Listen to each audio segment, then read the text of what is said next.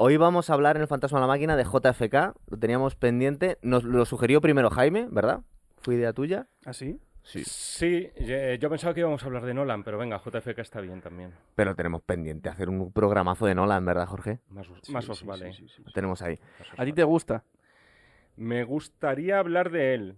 O sea, eh, Vete tú a saber. Pero sí, ¡Sorpresa! pero bueno, Va con el bate por detrás. Empezamos, Pum, pum, empezamos pum. eh, no, empezamos pronto a cambiar de tema, ¿no? Lo único que es un cineasta que es verdad que tiene lovers y haters prácticamente repartidos Yo al soy, 50%. yo soy super lover. A mí me encanta. En todos los programas hace falta un hater porque si no se vuelve muy aburrido. Mm. Y por eso tú y yo esta semana hemos estado luchando un poquito y le estaba diciendo a Jorge, digo, espérate a que hagamos el programa para, para contarlo todo. Mm. Antes de nada vamos a poneros un poco en antecedentes históricos, porque no vamos a empezar a contaros toda la historieta de JFK como si supierais todas estas cosas. Eh, la película de J... El, el- digamos que la base del programa pretende ser la película del 91 de Oliver Stone, ¿verdad? Ujú. De JFK. Sí, JFK, eso es, sí. sí, sí. Claro. Entonces, El que... pastiche que hizo Oliver Stone. Sí, es un... Luego, luego que si no nos. si Es no, el, nos es el lo, lo definió muy bien Jaime el otro día, que era como el Valhalla de los conspiranoicos, ¿verdad? Es una, una... Es que, es, es que en verdad Es esas- el sueño húmedo de un conspiranoico esa ver, película. es que es asesinato sin en el. Orient Express. Mm. una cosa así. O sea, él vio que tenía 15 teorías distintas y dijo, no puedo ir una por una, las meto todas a la vez. Punto. Hablamos luego de esto, Sí, sí, ¿verdad? sí, Para Vamos no a poner ver, para poner un poquito, para poner las cosas un poco en, en su sitio. El asesinato de JFK de John Fitzgerald Kennedy, conocido como Jack, porque hay mucha gente que se lía y dice, ¿por qué me estáis hablando de Jack? ¿Me estáis hablando de John? El 22 de noviembre del 63 en Texas, eh, John... No, no, es, no es, en es en Texas, pero es en Dallas. En Dallas, claro. En Dallas, Texas. sí. Dallas, Texas, eso es. Eh, Que no es, Porque me refiero Texas, que no es, Texas no es una ciudad. claro, Hoy me me refiero que no es en Austin, ¿sabes? hoy me, me, me va a luchar Ni este. en Houston. Me Ni está en corrigiendo Houston. hasta la ciudad. Eh, es veterano y héroe de, de la Segunda Guerra Mundial. Bueno, sí. Eh, Es verdad que se, le- Hizo se, se poco. llevó la medalla por, por salvar a soldados más que por... Bueno, fue una acción heroica. De, en Claro. una lancha en el, en el Teatro del Pacífico. Se destruyó la espalda. Sí, porque que luego, le, le iba a dar, por le iba a dar lo de mucho la lata. sí. Y digamos que fue durante muchos años la gran promesa eh, del, del Estados Unidos, lo que pensaban que iba- era el superhéroe. También no hay nada mejor para la figura de alguien que, que ser asesinado, ¿verdad? Porque ya hablamos en su momento, cuando hicimos el programa del irlandés fue cuando salió este, ¿te acuerdas? Sí, de hecho, bueno, ya hablaremos luego con el tema de las, bueno, de las distintas versiones y pistitas que nos ha ido dando el cine, pero es verdad que al final el asesinato en las condiciones que se produjo y encima mm, televisado, porque es de los pocos magnicidios de los cuales contamos una película. Por no decir el último, el único, ¿sabes? eh, por no decir el único. En- Desde luego de Estados Unidos el único. y Aunque bueno, del- es verdad que por ejemplo con el, con el intento de asesinato de, de Reagan también había Bueno, cámaras. Sí, fíjate que yo y ahí tenía- está la película de Taxi Driver, que tiene un poco que ver. Bueno, sí, sí, tiene un poco bastante, pero, pero Ah, bueno. Antes de nada, eh, contaros que todavía estaba a la mitad de su primer mandato. Le mataron en el 63 y había ganado las elecciones en el 61. Las había ganado por los pelos. En una situación que luego también vamos a contar. Ya hablamos en su momento. el margen de votos más estrecho de la historia. me 100.000 parece. votos, una Cien- cosa así. 100.000 votos, que es prácticamente un puñadito. sí, se sí. la ganó a, a Nixon, que era el vicepresidente de Eisenhower. Pero que ganados, luego ganó. pero ganadas son muy buena lead esos votos, ¿eh? Sí, en, en Chicago, ¿verdad? Hecho por los, por En los Chicago, sindicatos. Chicago años 30. Una cosa así. Y para que pongáis un poco en. en, Oye, os veo, os veo muy haters con Kennedy y creo que Pero puedes- te deberíamos un poco rebajar el tono. te puedes poner, te puedes poner. Está intentando hacer una mínima, mínima aproximación para, para que veáis el impacto cultural que tuvo. Vais a dudar de todo y quitarle este, negarle el, el pan y la sal a, a JFK. Aquí no podemos, no podemos ir pasándolo el papel de villano, de, de defensor de uno de otro. Esto puede, Yo, puede es verdad, yo yo es que a tengo mi teoría. Yo no le veo, yo no, yo no le veo mal eh, a, a JFK. Yo no, soy hater. de- Seguramente nos salvó el culo en la crisis de los misiles. Ahora hablamos. ahora Do- dos datitos. Uno, para que veáis, eh, su asesinato fue entre el estreno de James Bond, de la primera película de James Bond, que aparte eh, las de puso. Rusia, ¿no? de- no, la primera Doctor es No. el Doctor No. Perdón, siempre me Em, y además recordamos que las novelas de Fleming les dio un impulso el decir que eran sus novelas preferidas, ¿verdad? Y con la Beatlemanía que, que llegó a Estados Unidos en el año 64. Y justo en medio, ahí es el asesinato En el de, 63, en, en, eh, noviembre. de Kennedy. Entonces, había una serie de antecedentes, antes de contaros toda la historieta, que había apuntado yo aquí como importantes Ujú. Y que yo no tengo por qué contarlo, simplemente voy a, voy a soltaros el tema, el tópico. Joseph Kennedy, el patriarca de los Kennedy. padre, es sí. importante hablar de él porque tiene mucha importancia. Mm. En una de las teorías o, o implicados, posibles implicados, se habla siempre de la mafia y no se entiende si no se habla de Joseph Kennedy. Creo que sabéis más vosotros de él que, que yo. Bueno, eh, la leyenda negra de Joseph Kennedy, que a lo mejor tiene más de realidad que de, leyenda, se retrotrae a los años 30 y concretamente pues al, al apoyo que hizo explícito a, digamos, a la no intervención de Estados Unidos en, en la Segunda Guerra Mundial. Eso para empezar. Estamos hablando de una persona de ideas pues muy de derecha, por no decir... A la derecha de Atila. Simpatizantes, sí, exacto, simpatizantes con el nazismo. Y luego, segundo, es un hombre que hizo una enorme fortuna aprovechando la época de la prohibición con el tráfico de alcohol. Y además que eso ya entonces lo que provocó es que estuviera excelentemente bien relacionado con, con los elementos mafiosos más predominantes de, bueno, de, de la mafia italiana en realidad asentada en Estados Unidos. Eso es. Eh, creo que fue embajador en, en Inglaterra de, de Estados Unidos.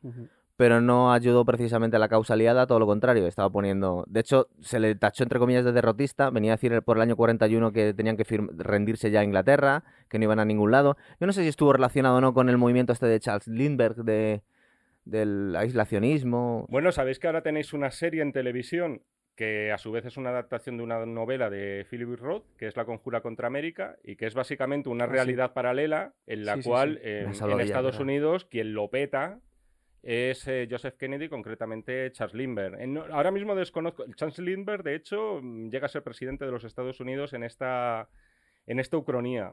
Eh, pero ahora mismo desconozco cuál era su nivel de relación. Sí que tenía muy buena relación Kennedy, por ejemplo, con, eh, con Lord Chamberlain, el primer ministro Chamberlain, sí. Chamberlain, Sí. el primer ministro británico, que efectivamente pues, era un contrario a la, a la confrontación con Alemania, que de hecho en, en documentales y en otras ficciones que ahora mismo no recuerdo, pero claro, se acusa de belicistas al pueblo inglés que sí que quiere ir a la, a la guerra contra Alemania, ¿no? Por así decirlo, se da la paradoja de que los, los que presumían de pacifismo eran los eh, germanófilos, podríamos decir. Claro, eh, como podéis entender, si hizo su fortuna en- durante la Gran Depresión y sobre todo traficando con alcohol Tenía en- contactos. durante la prohibición, estaba, y de hecho lo han reconocido y es una cosa que era, es un secreto a gritos, que estaba muy relacionado con la mafia. De hecho, Lo era- cual es curioso para un irlandés, porque en Bueno, Estados Unidos la mayoría de los irlandeses tradicionalmente se han asociado a la policía. De hecho, eh, cuando es el sí. desfile de San Patricio, tanto en Nueva York como en Chicago, desfila la policía con la bandera de Irlanda. ¿Te acuerdas de Infiltrados? Siempre ha habido, y siempre se ha dicho que hay una, había una mafia importante irlandesa en Boston, claro. Bueno, sí, sí. Y de hecho, yo creo que en Boardwalk Empire Sí. también se reconoce eso, ¿no? No estamos hablando de solamente de mafiosos italianos, ¿no? Había de. También es verdad que hay cierto clan irlandés en. La poli principalmente eran irlandeses. pero es Sí, que- pero- sí, sí. Pero ha habido, ha habido familias mafiosas. O sea, siempre el, típico Irlandesas. director de la policía que era O'Hara o nombres de este tipo, ¿sabes? Ir- Sí, irlandeses. sí, sí. Como el policía, por ejemplo, de. El de los intocables. Sean Connery. que- Connery y eh, los Ma- intocables. Sam Malone, es. que es un policía irlandés. Claro, es. por ejemplo. Concretamente, el mafioso con el que más se ha relacionado a Joseph Kennedy, de hecho, es el presuntamente el que con el que se reunió en un hotel, si no me equivoco, de Nueva York, para comprar básicamente los votos con el objetivo de que su hijo fuera elegido presidente de los Estados Y los Unidos. compró. Fue Sam Giancana. Sí. Sam Giancana es el, el principal nombre que puede salir varias veces en este programa. Luego vais a. eh, Mm. Cuando se está hablando de la mafia y por qué podía tenerle más o menos ganas a Kennedy, siempre se dijo que el, el vaso comunicante entre la mafia y, y Kennedy era su padre. Claro. De hecho, lo vemos también en, en el irlandés. Y cuando se empezaron a torcer las relaciones entre los dos, más allá que cada uno hiciese un poco mirar por sus intereses, es porque le dio un derrame a, a Joseph Kennedy y quedó incapaz de, de intervenir. Mm. Eh, Bueno, de hecho, concretamente, ya que hemos sacado el tema, pues efectivamente, en el irlandés de Martin Scorsese es verdad que no está hablando de JFK, pero de algún modo el tema de la conspiración sobrevuela en la película. Y Sí. se dice de forma muy explícita que en las elecciones del año 61, eh, un eh, estado clave como era Illinois y concretamente la ciudad de Chicago, pues se obtuvieron los votos necesarios para, para que Kennedy fuera presidente, ¿no? Por ese estrechísimo margen del que ya hemos hablado. Eso es. Y ya, antes de pasar a otra cosa, el, digamos que la razón por la que la mafia podía querer un favor de Kennedy era porque en estos momentos de tensión en- durante la Guerra Fría habían perdido una millonada, lo vemos en El Padrino, lo vemos es de tradición popular, que la mafia tenía muchísimo dinero invertido en Cuba y en La Habana y había perdido todos esos, todas esas inversiones porque Cuba cuando estaba con Batista... con la revolución. con- no, con Batista, que era el que había antes de Castro, Batista era un dictador, pero era un dictador a la derecha, por así decirlo. En plan, había casinos, había entonces la mafia ahí evidentemente tenía poder. Bueno, era lo que se conocía de Cuba como prostíbulo de Estados Unidos. Eso Que de hecho, de hecho es en el Padrino 3 que se ve que van a Cuba y Padrino que- Eso, dos, el dos. Ah, en el 2, eso es, que van a eh, que van a Cuba y que se ve que de repente que llega un tío con una granada de mano y es- o sea, es lo Le habían regalado el... Bueno, de hecho está creo que en el Museo de la Revolución está el, el teléfono de oro que tenía Batista, que le había regalado a alguien. Entonces, es un poco para ponernos en antecedentes para que entendáis la conexión, entre comillas, mafiosa del patriarca de los Kennedy. Mm, es, es algo un poco feo porque la familia de los Kennedy es- se dice a veces que es como la familia real americana, es como la nobleza americana, Mm. y se le ha blanqueado mucho, pero el origen de la riqueza de esa familia es se hizo a través de la mafia, contacto mafioso. Y objetiva, y, y evidentemente, eh, claro, la mafia no hace las cosas gratis y en un momento dado va a llamar a la puerta y decir que hay de lo mío, ¿no? Que es lo que Exactamente. pasó. Entonces, otro, Bueno, otro, supuestamente. Otro ¿Eh? hecho Supuestamente. Supuestamente, bien. Otro hecho fundamental en, a la hora de conocer la historia del asesinato de Kennedy es eh, la, la invasión fallida de Bahía de Cochinos, ¿verdad? Mm. En el año eh, 61, el 4 de abril del 61, firmó una orden Kennedy. Siempre se dijo después que le habían engañado, que no le habían... Bueno, eso dijo él, claro, cuando salió mal. Dijo, no, es que yo en realidad no sabía dónde me metía. Y se produjo el día 17 de ese mes. Y parece ser que cuando se complicaron las cosas, eh, Joseph, eh, Joe Kennedy... digo, Joe Kennedy, perdón. Jack. JFK, eh, o Jack, que acabó antes, eh, le denegó el apoyo aéreo a los, a los anticastristas y les dejó vendidos. A mí la verdad es que, mm, desde un punto de vista histórico, y claro, desde la barrera se ven muy fácil las cosas, a mí me parece que era una invasión un poco chapucera, que eran con muy poquitos Una medios. chapuza absoluta. Pero ahí estaba, es decir, eh, se supone que le dieron esperanzas a los anticastristas y fue una situación bastante importante desde un punto de vista histórico. Además se saldó con creo que un centenar de muertos por parte de los anticastristas y más de mil detenidos, ¿no? Más de mil arrestados en, Claro. en cárceles cubanas. Entonces, pues fue una, eh, claro, esto es una humillación para Estados Unidos, que luego se quedaría en nada comparado con Vietnam, pero Eso que de, de algún modo a Kennedy parecía que no le pasaba factura. Es decir, lo cierto es que es verdad que luego nunca ha quedado muy claro si era una operación de la CIA o una operación eh, autorizada 100% por, por el presidente. Claro. Porque claro, con estas operaciones encubiertas de, de la Oficina Central de Inteligencia nunca se sabe. O sea, aquí jugamos siempre a ese terreno movedizo, ¿no? Entre lo que es la, bueno, la vida propia de la agencia y las decisiones ejecutivas del presidente. Ir a poder, para poder negar las cosas, está muy bien decir es que en realidad no estaba muy enterado, más fácil negarla. También recordar que en, que en este momento los, los, antica- los movimientos anticastristas estaban, lógicamente, muy apoyados por la mafia, que eran los, uno de los- el- la mayor potencia económica detrás, más allá del gobierno, que querían recuperar, eh, bueno, querían tirar a Castro y, y abolir, entre comillas, la revolución. Si la gente se está dando cuenta, aquí poquito a poco estamos eh, sumando haters, ¿vale? Sí. O sea, esa es un poco la intención de Kennedy. Sí, o sea, de a momento lo- ya van dos, los tenemos, a lo- anticastristas tenemos, tenemos a los mafiosos, y la mafia. claro. anticastristas. Y ahora iba a hablar yo de la crisis de los misiles, que por cierto, para pres- preparar este programa vi esta peli que está muy chula, la de 13 días, ¿verdad? Sí, es un peliculón. sí. Además está súper guay. esa Y repite, no es el mismo papel, pero repite Kevin, Kevin Costner, Costner. también, Mm. haciendo ahora de, eh, creo que Esa es película está muy chula. el asesor Kenny O'Donnell me parece Sí, que era que... Está muy guay esa Mm. peli. Y que es una peli del año 2000, bueno, eh, digamos que la crisis ¿Es de los del 2000? misiles... eh, sí, del Sí, año sí, 2000 de un tal Roger. Donaldson. Esto lo tengo apuntado ya aquí. Mm. Eh, básicamente nos cuentan la historia de cómo en el año 62 unos U-2 detectan unos misiles siendo eh, instalados en Cuba. Y bueno, ¿queréis contar un poquito por encima en qué Sí, consistió o sea, la- básicamente, pues eh, un avión de vigilancia americano detectó misiles balísticos en Cuba. Inmediatamente, evidentemente, llevaron las fotos a la Casa Blanca. Y eso fue un problema porque los misiles estaban apuntando a Estados Unidos y entraba, pues, prácticamente gran parte del país en el radio de alcance de esos misiles. Entonces, claro, eh, en la película además se ve muy claro, los militares americanos querían atacar e invadir Cuba y querían una guerra con Cuba y desmantelar Cuba. Pero claro, Kennedy lo que se dio cuenta es de que el peligro de ello es que podían iniciar la Tercera Guerra Mundial o una Eso es. guerra nuclear con Rusia. Entonces al final eh, lo que pasó fue que negociando eh, bajo cuerda, sin que se supiese muy bien quién es el que negociaba y quién no, consiguieron que los rusos quitaran los misiles de allí a cambio de que Estados Unidos quitase eh, también una base de una zona de Europa, no me acuerdo dónde era, En Turquía tenía unos Turquía, misiles Atlas. y fue también cuando Kennedy pues instauró el bloqueo a Cuba. Eso es. Que fue una cagada porque luego fue la excusa del régimen eh, cubano durante años, para decir que es que eran pobres por el bloqueo. Exactamente. Eh, sí es cierto que en este momento eh, prácticamente to- todos los historiadores están de acuerdo, es que nos salvó el culo casi a la humanidad.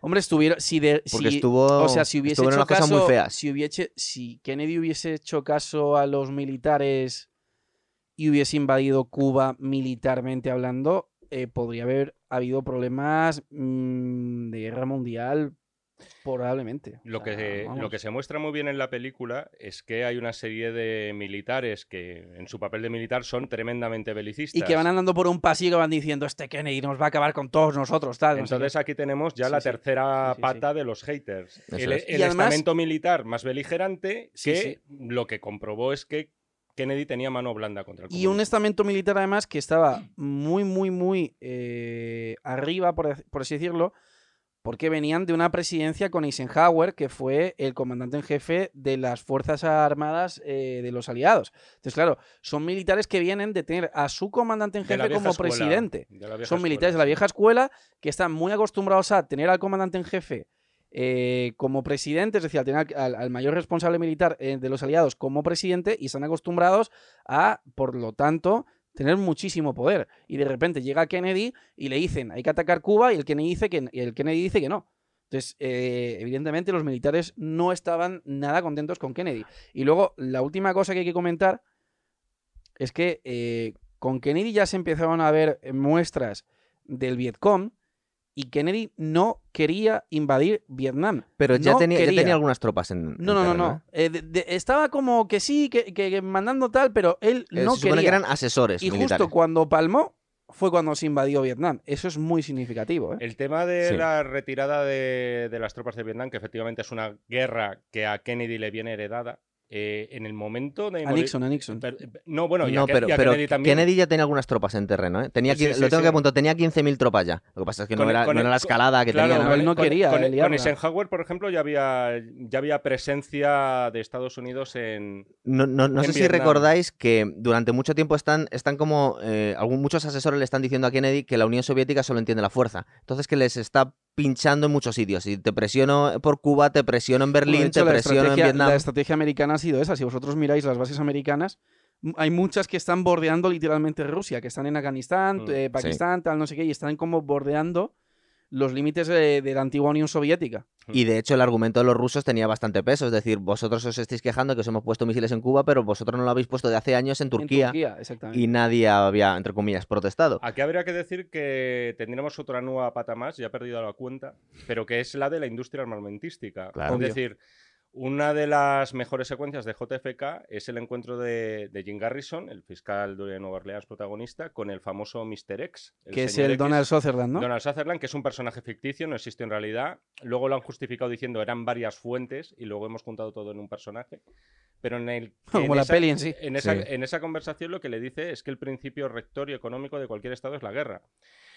En el momento en el que no hay guerra, eh, no hay dinero. Y claro, eh, toda esa producción de, de helicópteros, por ejemplo, ¿no? de las empresas de Bell Helicopter, me parece que era y tal, eh, o sea, estamos hablando Sí, de una sí. cantidad ingente de dinero. Bueno, es que de hecho en Estados Unidos, y eso se ha sabido hace poco, en Afganistán se han gastado millones de dólares para chubasqueros, para el desierto, ¿vale? Entonces, evidentemente, y no sé si habéis visto la película de Vice, la que hizo el Sí. actor de Batman, Christian Bale, que es sobre Dick Cheney, que lo que te Sí. viene a decir es que eh, invadió en Irak con la excusa del 11 de septiembre para sacar de ahí petróleo, sacar militar, o sea... Además, hay, lo que vienen siendo los, los neocon, que son los neoconservadores, que es eh, gente que lo que defiende es la guerra y la guerra y la guerra para sacar dinero de ello. claro. Además hay que recordar que era una industria totalmente hipertrofiada porque venía de la Segunda Guerra Mundial, es decir, se habían creado industrias especiales para hacer bombarderos a trabajo bestia, para gente. hacer y se final- quería mantener, Al claro. final es lo que han hecho los imperios toda su vida. Sí. Es decir, lo que ha hecho Estados Unidos, en realidad, ¿qué, qué le diferencia de- Sí, sí, del sí, imperio sí. romano? No, nada. tal cual. De hecho, el Imperio Romano empezó en decadencia cuando de- dejó de conquistar. Porque al final se volvió, es decir, ya no tenía, verdad que era demasiado grande para los medios de la época, pero no tenía más, más enemigos con los que luchar. Eh, luego, dos, dos detalles más que van a, tener en- van, a- van a tener que ver, aunque son en teoría inconexos, pero hay que hablar de dos asesinatos más, del asesinato de Martin Luther King, es decir, no es que tenga nada que ver necesariamente, además. es posterior, y también el asesinato de Bobby Kennedy, que tiene importancia y que tiene bastante relación, que es del hermano de, de, de, de John Fitzgerald Kennedy, que se supone que iba a ganar. De hecho, había ganado las primarias, ¿verdad? Mm. Cuando le mataron. Eso es. Entonces, ya un poquito se hemos puesto en antecedentes. Ah, luego hay una, una serie muy buena, bueno, tú seguro, es miniserie, yo la he visto en modo película, pero a mí me gustó mucho que se llama Path to War del 2002 de, Lo he visto, sí, sobre Lyndon B. Johnson. sobre Lyndon Johnson Por- y por también... Por, cierto, infinitamente mejor que una película reciente que es el BJ, el EBJ. La del actor de Breaking Bad. con- no, con Woody Harrelson. Con Woody Harrelson haciendo Ah, de, sí, de sí, sí, Lyndon. sí, sí. Que Es que yo también sé que aparte de de Woody Harrelson, el actor de Breaking Bad, Brian Cranston, hizo una miniserie haciendo de Johnson. Y joder, yo es el actor que he visto que más se le parece a Johnson, ¿eh? Es que la cara era calcada, macho. El de esta, mini, este- el de esta es, una, se- es una película para televisión. Sí. eh, la dirige John Frankenheimer, que bueno, es un clásico del cine de los 60 y de los 70 de acción. De hecho, tiene una gran película de conspiraciones que es El mensajero del miedo. Fíjate que creía que le iba a pillar, digo, no lo conoce. Me- No, no, no, sí, sí, es que esa, esa peli me, me gusta mucho. Es una peli muy larga, de pues, aproximadamente son tres o cuatro horas de película. Eso es. Y se centra es ese camino a la guerra, en realidad, creo que es el título Sí. en castellano, y lo que te narra es eh, la escalada que lleva a cabo con Lyndon B. Johnson de presidente, totalmente desatado y enloquecido, y siguiendo también los dictados del su secretario de Estado, que era Robert, Robert McNamara, McNamara, eso es. Entonces, eh, os estamos estaban recomendando... amenazando. que- Os estamos recomendando más películas complementarias a JFK, que ya hemos dicho, eh, 13 días y esta Path to War. Entonces ahora um, ya nos metemos en la película en cuestión, de JFK del 91 de, Ujú. de Oliver Stone. Eh, yo la he vuelto a ver, yo normalmente me vuelvo a ver las pelis, cuando, cuando son una peli con... con- y cuando con- tengo que hacer programa de ella. Total. Con Marvel fue un poco excesivo, no me las vi todas, pero casi. Pero casi. Y no me acordaba yo que la voz en off con la que empieza la película es de Martin Sin, del presidente Bartlett. Pues me acabas de dar un dato que desconocía. Fíjate, eh, digo, algún día le voy a pillar, pues ya te he pillado. A mí la película me parece. Pero es que yo, eh, yo he sido muy fan del al lado este de la Casa Blanca, esa voz ya me suena cristalina y si no te vas al final a los créditos, es normal que no, que no lo sepas, pero te- os juro que es Martin Sin. Yo creo que sería más. Se lo comentaba el otro día. Mm, Si yo fuese productor, tuviese un montón de dinero y quisiese tocar el tema de Kennedy, no haría una película, sino que haría una serie. Entonces yo lo que haría sería una serie con varios capítulos Esta era muy buena idea lo y que en me cada comentó, mira. capítulo pones una versión del asesinato distinta. Haces, una, haces un capítulo en el cual eh, los, eh, los que le matan son la mafia. Haces otro en el cual los que le matan son los cubanos anticastristas. Haces otro en el que los que le matan son los cubanos castristas, los comunistas. Haces otro en el cual le mata la CIA. Haces otro en el cual le mata... Pero no todos a la vez, porque es que el problema de la película de JFK Eso es es que lo que Oliver Stone tiene como 15 posibles sospechosos y los junta a todos en la misma. Entonces, claro, es como la peli de asesinato en el Orient Express, le van apuñalando todos. Es como, Sí. ¿quién mató a Kennedy? Pues eran los, los anticastristas con la CIA, la mafia, los comunistas cubanos y es como. y la vecina del quinto y el, el hay, que, portero. hay que aclarar una cosa, no es la teoría de, de Oliver Stone. Eh, él está adaptando, que por cierto sale en la película, el, el verdadero protagonista al que interpreta Sí, Kevin. Costner, Gar- Garrison. que es Jim Garrison. Entonces, eh, Jim Garrison al final se convirtió en la única persona en llevar a juicio a alguien por el asesinato de Kennedy. Como todos sabemos, eh, el bueno de Lee Harvey Oswald fue asesinado dos días después. Y lo que hizo Garrison en su juicio, que por cierto no es para nada como lo pintan en la película, fue bastante menos, en fin, con menos boato y menos suntuoso, pero fue apuntar a todas las direcciones. O Sí, sea, sí, sí, sí, sí, sí, que al final es verdad que, yo lo comprendo, o sea, a mí personalmente me, me- me chifla la película y me gusta que me pongan todas las diferentes pistas sobre la mesa porque, bueno, todas tienen su sentido y su argumentación. Es verdad que, que al espectador neófito pues se le puede hacer un poco de bola Joder, o sea, JFK. tú ves la película y dices, ¿qué la está ve. pasando? ¿Quién le ha matado? Han matado me estoy dando cuenta que todavía no hemos contado la premisa. La premisa, vamos a ver, el asesinato de Kennedy oficialmente, cuando está yendo eh, sin capota por una de las calles de, de Dallas, se lleva, Sí, la versión el- oficial- Street. eh, se lleva tres tiros de Lee Harvey Oswald, que es detenido mm, unas horas después en O sea, un lo cine. Es- básicamente es lo que dicen es el primer tiro falla, el segundo tiro es la bala mágica que le da a Connolly por la espalda, le sale por el pecho, le dan la muñeca, rebota, da un giro y Bueno, le entra a no, Kennedy por no, el cuello. Al revés, al revés. La bala le entra a Kennedy por el cuello por atrás y entonces le llega a No, Connolly, porque- que está no, justo- no, Estamos no, adelantando no, no, no. acontecimientos, pero, pero Vale, vamos sí, a pero le resumir. entra a Kennedy por el Sí, sí, sí, cuello y luego el porque tercer tiro Es es, el que le vuela la el tercer tiro cabeza. es el que le da a Kennedy en la cabeza. Estaban sentados los, Es verdad, eh, los dos es atrás verdad. y... Connolly es. estaba delante. Sí, porque además si no, la bala, claro, la trayectoria tenía que venir de ahí.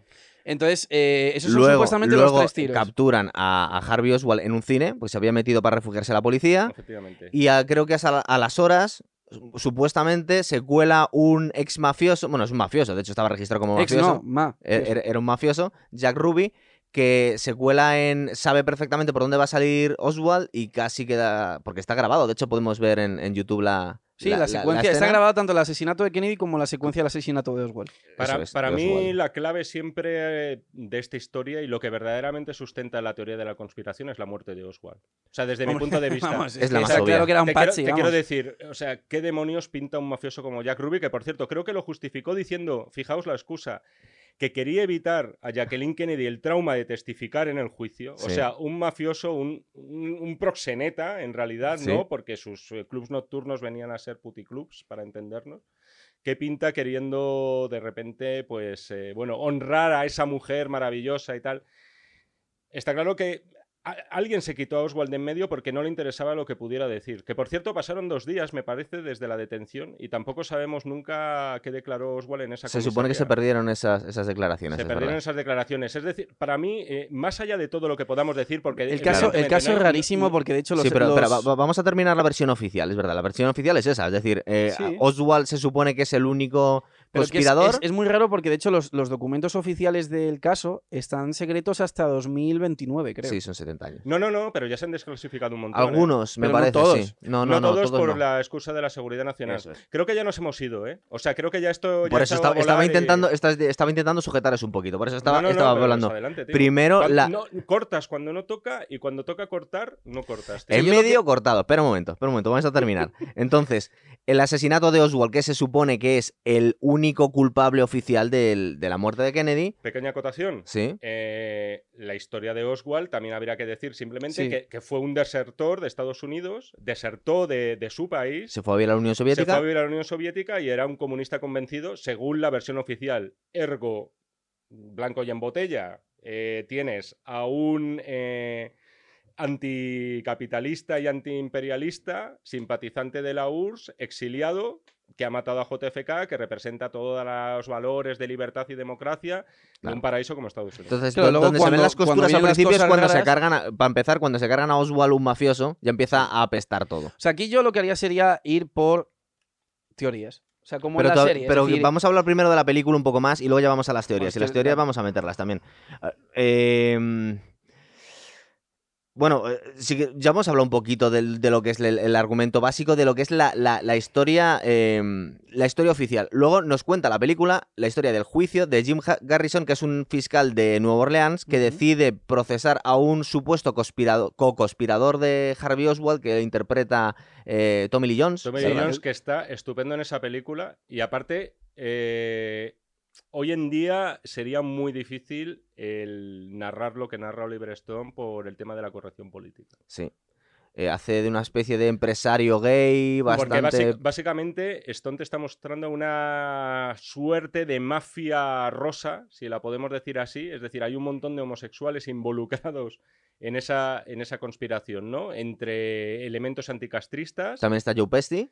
Joe Pesci, que eh, su personaje, que es David Ferry, que viene a ser un, es un antiguo piloto de las Fuerzas Aéreas y convertido también a, a militante anticastrista, y de hecho, en los momentos en los que empieza la película, bueno, poquito después, eh, sabemos que se estaba organizando una suerte de continuación de, De Bahía de de Cochinos. Bahía de Cochinos que recibía el nombre de Operación Mangosta. Claro, ya vemos ahí una especie de conglomerado de anticastristas con conexiones mafiosas. Eh, que no sabemos hasta qué punto nos cuentan como si estaban. Supo- A mí me da la sensación que la película no, no fomenta mucho la versión mafiosa porque de alguna forma te cargas un poco lo que es el, el darle un poquito más, más de consistencia a la conspiración. Es decir, si metes a la mafia como único impulsor de todo eso, más allá de la posibilidad o no, de la credibilidad o no que tenga, de alguna forma dejas. mm, hace la conspiración más pequeñita de lo que se supone que, Pero es que nos quieren contar en la peli. Es curioso porque esta, esta persona, que al final, insisto, ha sido la única persona eh, llevada a juicio por el asesinato de Kennedy y además fue absuelto en un Sí. veredicto que duró menos de una... O sea, el jurado deliberó menos de una hora. Es que el juicio mm, es una chapuza de muchísimo cuidado. Y una de las cosas que dice Jim Garrison en la película, el personaje de Kevin Costner, es que a él no sabe muy bien dónde encaja este Clay Shaw, que fue el nombre. Era un empresario bastante célebre en Nueva Orleans. fue director también de la Cámara de Comercio y no, le- no- no le importa dónde encaja, pero él sabe que está mintiendo y que lo quiere llevar a juicio sí o sí, quiere tener algo. No puede demostrar nunca cuál es el papel que juega. Claro. En realidad, si es una suerte de pues de mantenedor de esta gente, de, de- de- de financiador, ¿no? Entiendo que encajaría ahí este, este personaje. Lo cierto es que al final le acabó hundiendo, claro, porque Sí, porque le... que te lleven a juicio por el asesinato de John Kennedy. De todas formas, es un juicio que no tuvo la repercusión mediática que se nos Que, que muestra se- en la que película. no es solo la ¿eh? película, ¿verdad? Hombre, yo voy a dar un poquito, porque tampoco me quiero meter mucho, aparte que luego queda muy, muy aburrido, la versión jurídica. Es decir, es una aberración desde principio a fin. Es decir, eh, Mm. em, hoy en día nos habría dado la imagen de un tío que quiere chupar cámara y que no tiene ningún caso, porque de hecho, si os dais cuenta, el- en el, empieza el juicio intentando eh, relacionarle un poco con Oswald, pero enseguida empieza a contar cómo cree que, se ha desarrollado el asesinato y quién pueden ser los culpables, pero tiene a Tommy Lee Jones ahí una cara de decir, ¿y a mí qué me estás contando? Si no estás hablando ya de mí. Es decir, que si hubiese sido así el juicio, no sé si exactamente está así o está un poco novelizado, el, el juez lo podía haber parado unas cuantas veces porque de- venía a decir, es que usted, ¿qué relación tiene todo esto con, con el acusado? Ahí dice, ah, no lo sé. Hombre, al parecer el juicio eh, que vemos en la película es una obra de arte comparado con el que debió ser en realidad. O sea, esos alegatos y esos discursos que hace el personaje de Kevin Costner, que son muy bonitos y muy elocuentes y, y muy sugestivos también, Sí. no los hizo Jim Garrison en la vida real. No fue, no fue un juicio en el que saliera muy bien parado este Jim Garrison. Jim Garrison, ¿verdad? Eh, yo, hombre, yo desde fuera te digo que simplemente la base jurídica no tiene ninguna base jurídica, es un poco chapucero. Es que al final lo que él aporta durante ese proceso son un montón de pruebas circunstanciales. Claro, que están inconexas, Pero ¿verdad? pruebas circunstanciales de que algo raro Ha eh, pasado. ha pasado, eh, que efectivamente, pero claro, ¿dónde encajaba ese señor? En ninguna de ellas. Vamos a las teorías. Sí, vamos hemos Vamos a estar- las teorías. ¿Querías hablar un poco más de la película en sí o vamos empezando, entrando y Eh, saliendo vamos a ya? las teorías, ¿no? Que es lo importante. Entonces yo iría teoría por teoría. O sea, entonces, vale. tienes no, varias. no es excluyente, es decir, que hay cosas Claro. que, la, que en la película pues también se... Hay algunas que son excluyentes y otras que no. Y era curioso lo que decía Jorge, en plan, de, dices que estás metiendo varios culpables a la vez. Bueno, es que la película es Asesinato en el Orient Express 2.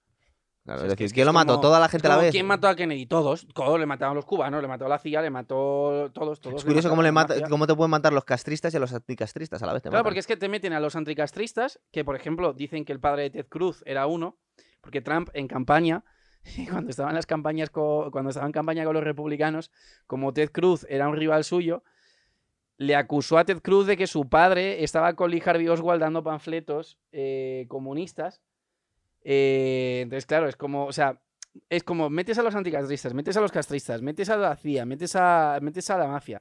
La peli de Stone, a ver, yo lo que te digo, yo habría hecho una serie. Yo he escuchado luego entrevistas reales a Jim Garrison ya por los años 70. Este juicio, Sí. me- si no recuerdo mal, creo que fue por el 68.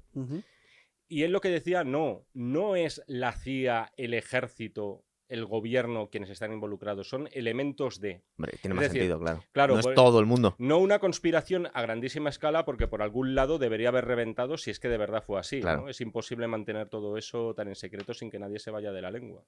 Eso no? es. Bueno, eso ya a Vamos cada a, las, cual. vamos a las teorías. Que Eh, sí, yo tengo aquí una serie de datos, pero yo creo que van a ir saliendo. Solo, mira, por ejemplo, una cosita que tengo aquí apuntado. Eh, John Connolly, que era el gobernador de Texas y una víctima también, de hecho se llevó unos Sí. cuantos balazos en el tiroteo. eh, él siempre dijo no, que se le- llevó uno, pero le atravesó de parte a parte. varias veces. Él siempre dijo que le dio la sensación que le estaban disparando de tres o cuatro sitios a la vez. Hmm.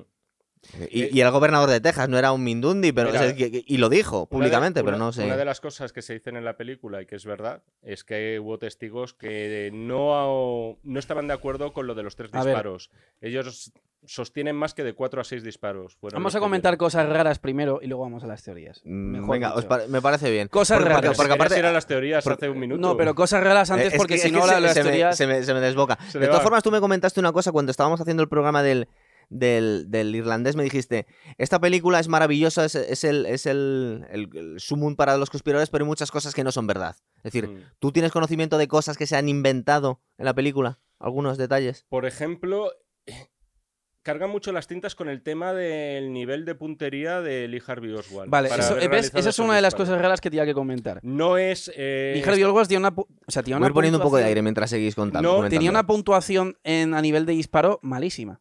Eh, creo que no era tan mala como se dice. ¿eh?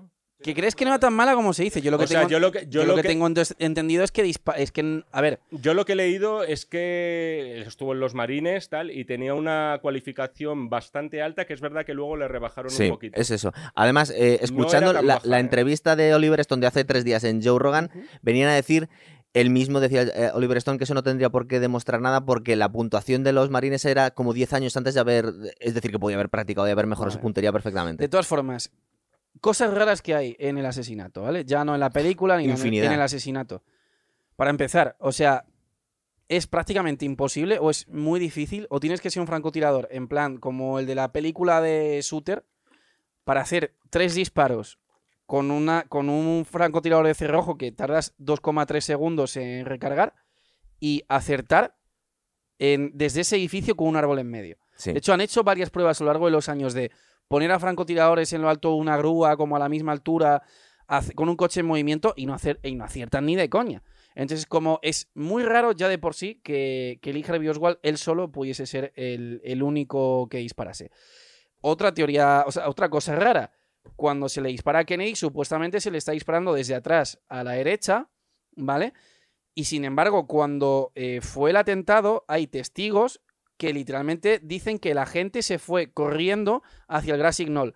El Grassy Knoll es un montículo de hierba que estaba enfrente del coche a la derecha, que es de, de donde Zapruder, por ejemplo, estaba grabando.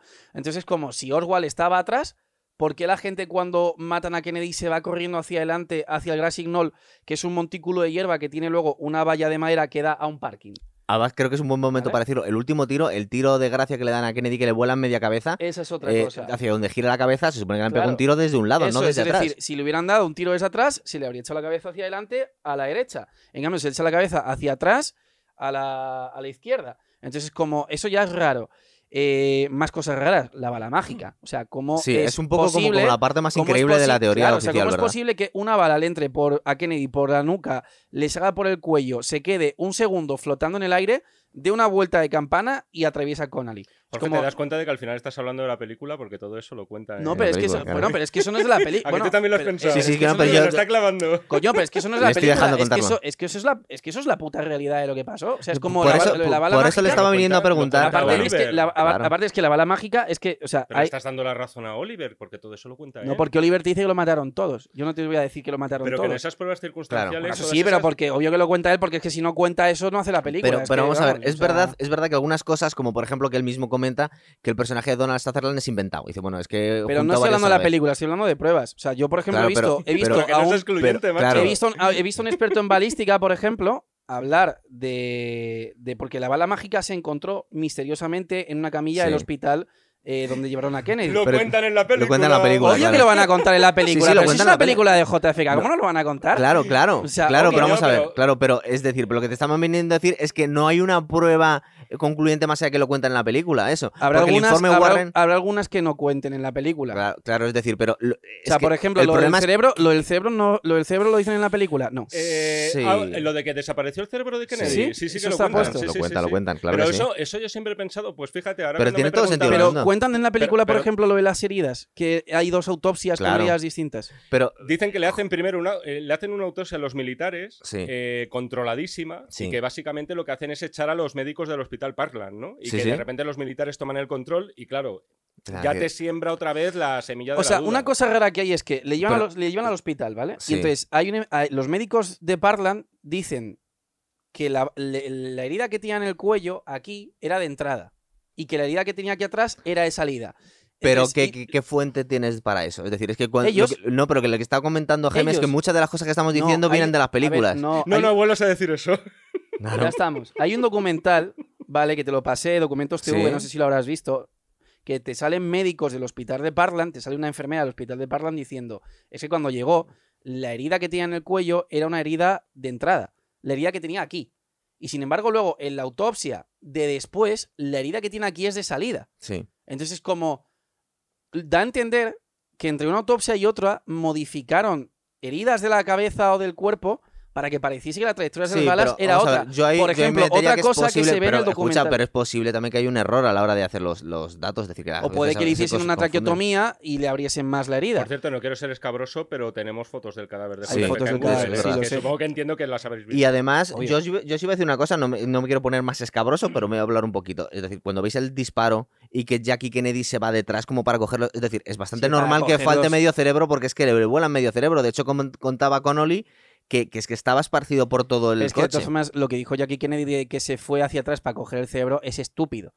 O sea, tú no, no, si no digo que sea estúpido, no, digo que lo ves en, el- en la, en la No, película pero, que o está sea, ella, dijo, no, es que me levanté y me fui al, Sí, cap- que es- al maletero para coger, para coger. Y es que se interpretara te como si estuviera, aspirar, si tri- estuviera tío, o sea, oyendo, Sí, siempre, esa duda siempre la vamos a tener. Pero no como si estuviera es. oyendo. Vamos a ver, tú pones el Phil Zapruder a cámara lenta, la piba le está mirando así, le explota la cabeza, pone una cara así de horripilante y se da la vuelta y se va para atrás porque pensó que la siguiente era O- ella. Eh, Pero per- vamos, pero per- la perfecta- perfectamente comprensible, dicho sea de obvio, obvio, verdad, si es no lo estoy justificando, pero, lo, que pa- lo que pasa es que hay pero que cosas es como luego dijo, no es que le quería coger restos de la cabeza. El pro- problema luego, que si tenemos aquí. Jorge, Imagínate el estado de shock de esa mujer. El Obvio, problema que tenemos que aquí es, que, es que no podemos tomar todo lo que sale de la película como pruebas Pero que irrefutables no de lo estoy que hablando de la película, te estoy hablando de que hay un documental de Documentos TV que te sale una médico del hospital de Parland y lo tienes el documental que te lo pasé diciendo la herida que tenía en el cuello era de entrada.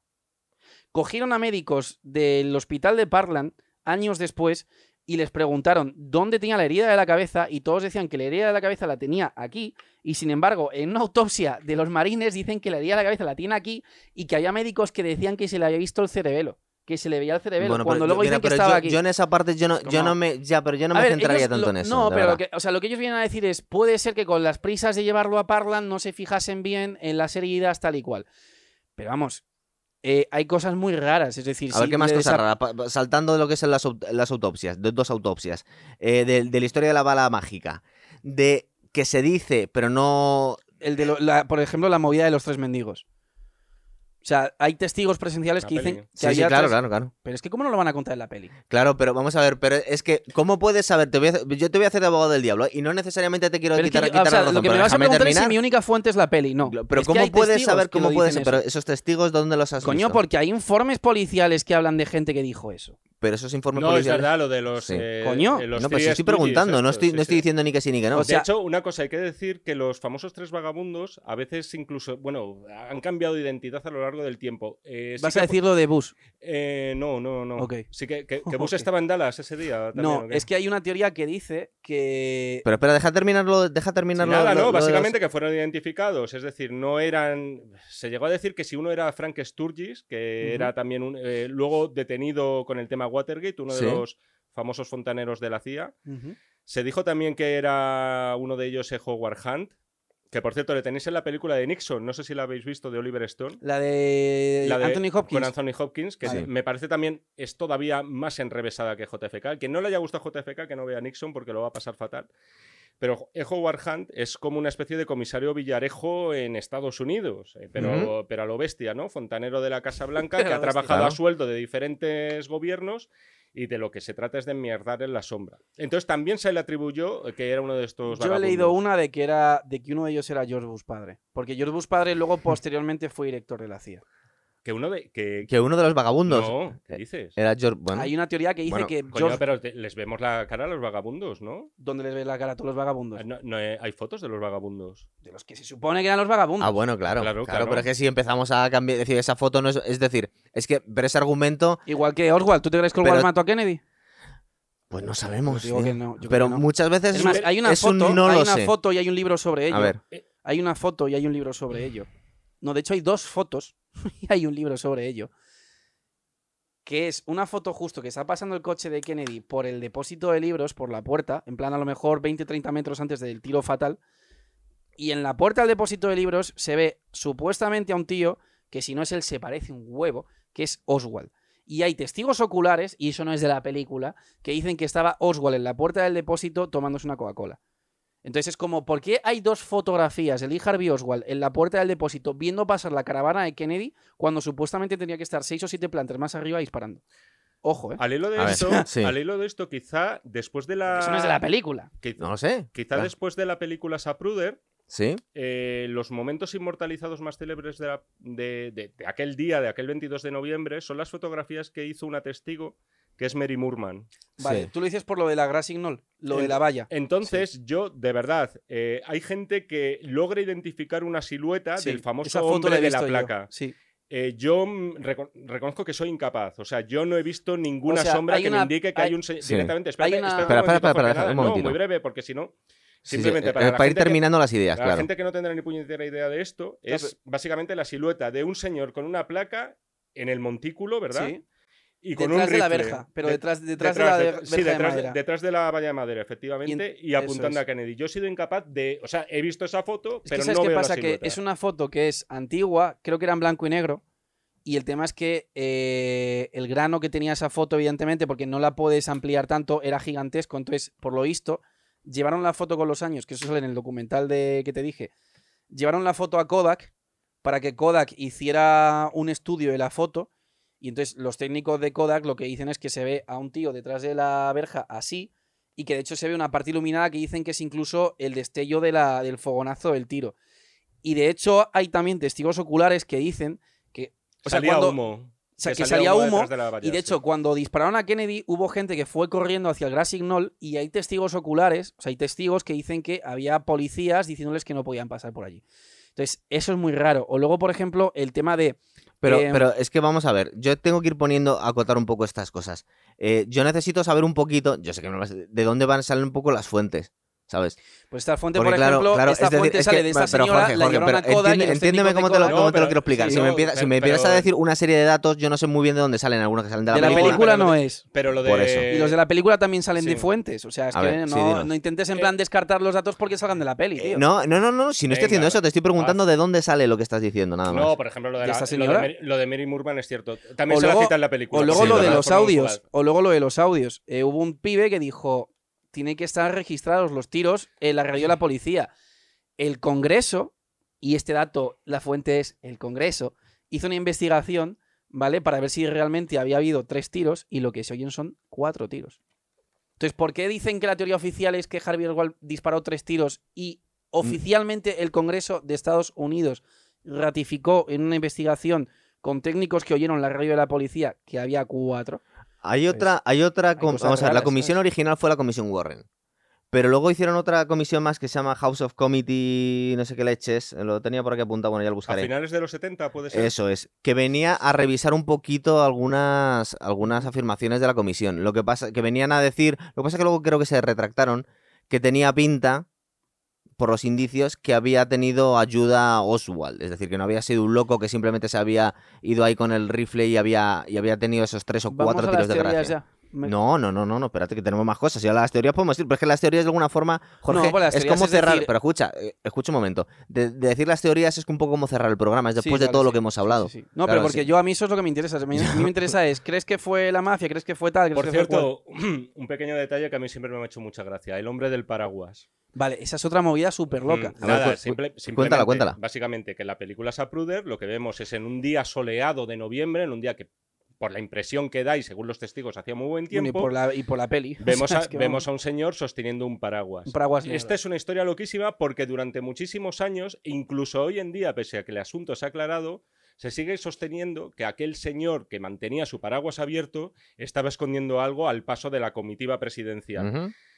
La historia es todavía muchísimo más loca. Hay un corto documental buenísimo que recomiendo en YouTube que se llama The Umbrella Man. Sí. Lo dirige un documentalista que a mí me encanta, que es Errol Morris. Y aquí te revela lo que pasó y se resolvió hace muchísimos años.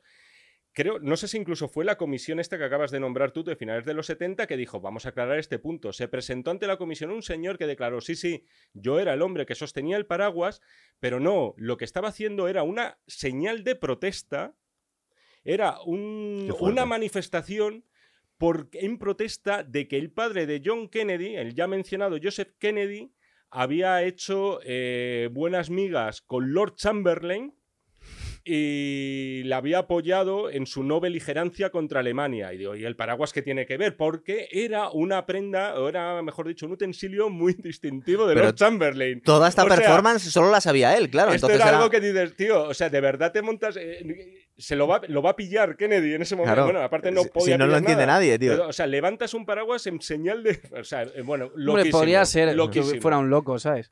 Pero desde luego lo del paraguas es raro. De hecho, ahora mismo, y es que yo le comentaba el otro día que en los últimos tres o cuatro días han puesto un montón de cosas de Kennedy por la tele, porque pusieron la peli, por ejemplo, de La línea de fuego, que es la de Clint Eastwood, que Sí, no es de que Kennedy, pero es como que Peliculón, peliculón. peliculón. Y luego justo acaban de estrenar la segunda temporada de, de Umbrella Academy. Y en la segunda temporada de Umbrella Academy, que es una, es una serie que va de... Son unos chavales que son como superhéroes y viajan en el tiempo y caen justo en el año 61 y tienen que evitar el asesinato de Kennedy y el tema del tío del paraguas aparece fuertemente en la serie. Entonces, eh, lo del paraguas es raro. Yo nunca le he dado mayor importancia de que pudiese ser alguien señalando a los tiradores Sí, el momento en el que iba a ¿no? Bueno, luego, está esa o sea, versión que no- vino a decir que él era esa persona y que estaba haciendo Sí, una pero Pero performance. sí, yo quería ¿verdad? Protestar en contra de Joseph Kennedy. y Luego, su- una cosa- porque una cosa- zumbaos siempre hay, que se presentan en plan Claro. disfrazados de movidas. o sea, no es la primera vez que hay yo, gente que yo da aquí, yo aquí quiero hablar de una cosa que se suele decir bastante. eh, cuando se, se acusa mucho al servicio de, de- bueno, al servicio secreto al que, al que debía proteger al, al presidente, eh, que por ejemplo que, que fuese en un coche descapotable. Sí es verdad que a partir de entonces ya no van en descapotable, hasta entonces era una cosa pues que no, de, algún- de alguna forma eran, eran los usos normales. Y cuando lo han hecho ha sido bajo vigilancia estricta, porque Obama, Claro. por ejemplo, se bajó No tienen del tiradores coche, en las pero estaba en Washington con 50.000 policías alrededor. Pero date cuenta de una cosa, cuando, cuando hubo el casi asesinato de Ronald Reagan, y lo podemos ver en YouTube también, Sí, que está también. grabado, es una cosa súper cutre. Es decir, que tam- también, y cuando hablamos de conspiraciones es algo muy importante, nunca hay que descartar, yo tiendo a ser escéptico, pero nunca hay que descartar la, la estupidez y la incompetencia humana. Es decir, cuando ves el, el casi asesinato de Reagan, ves una cosa súper caótica,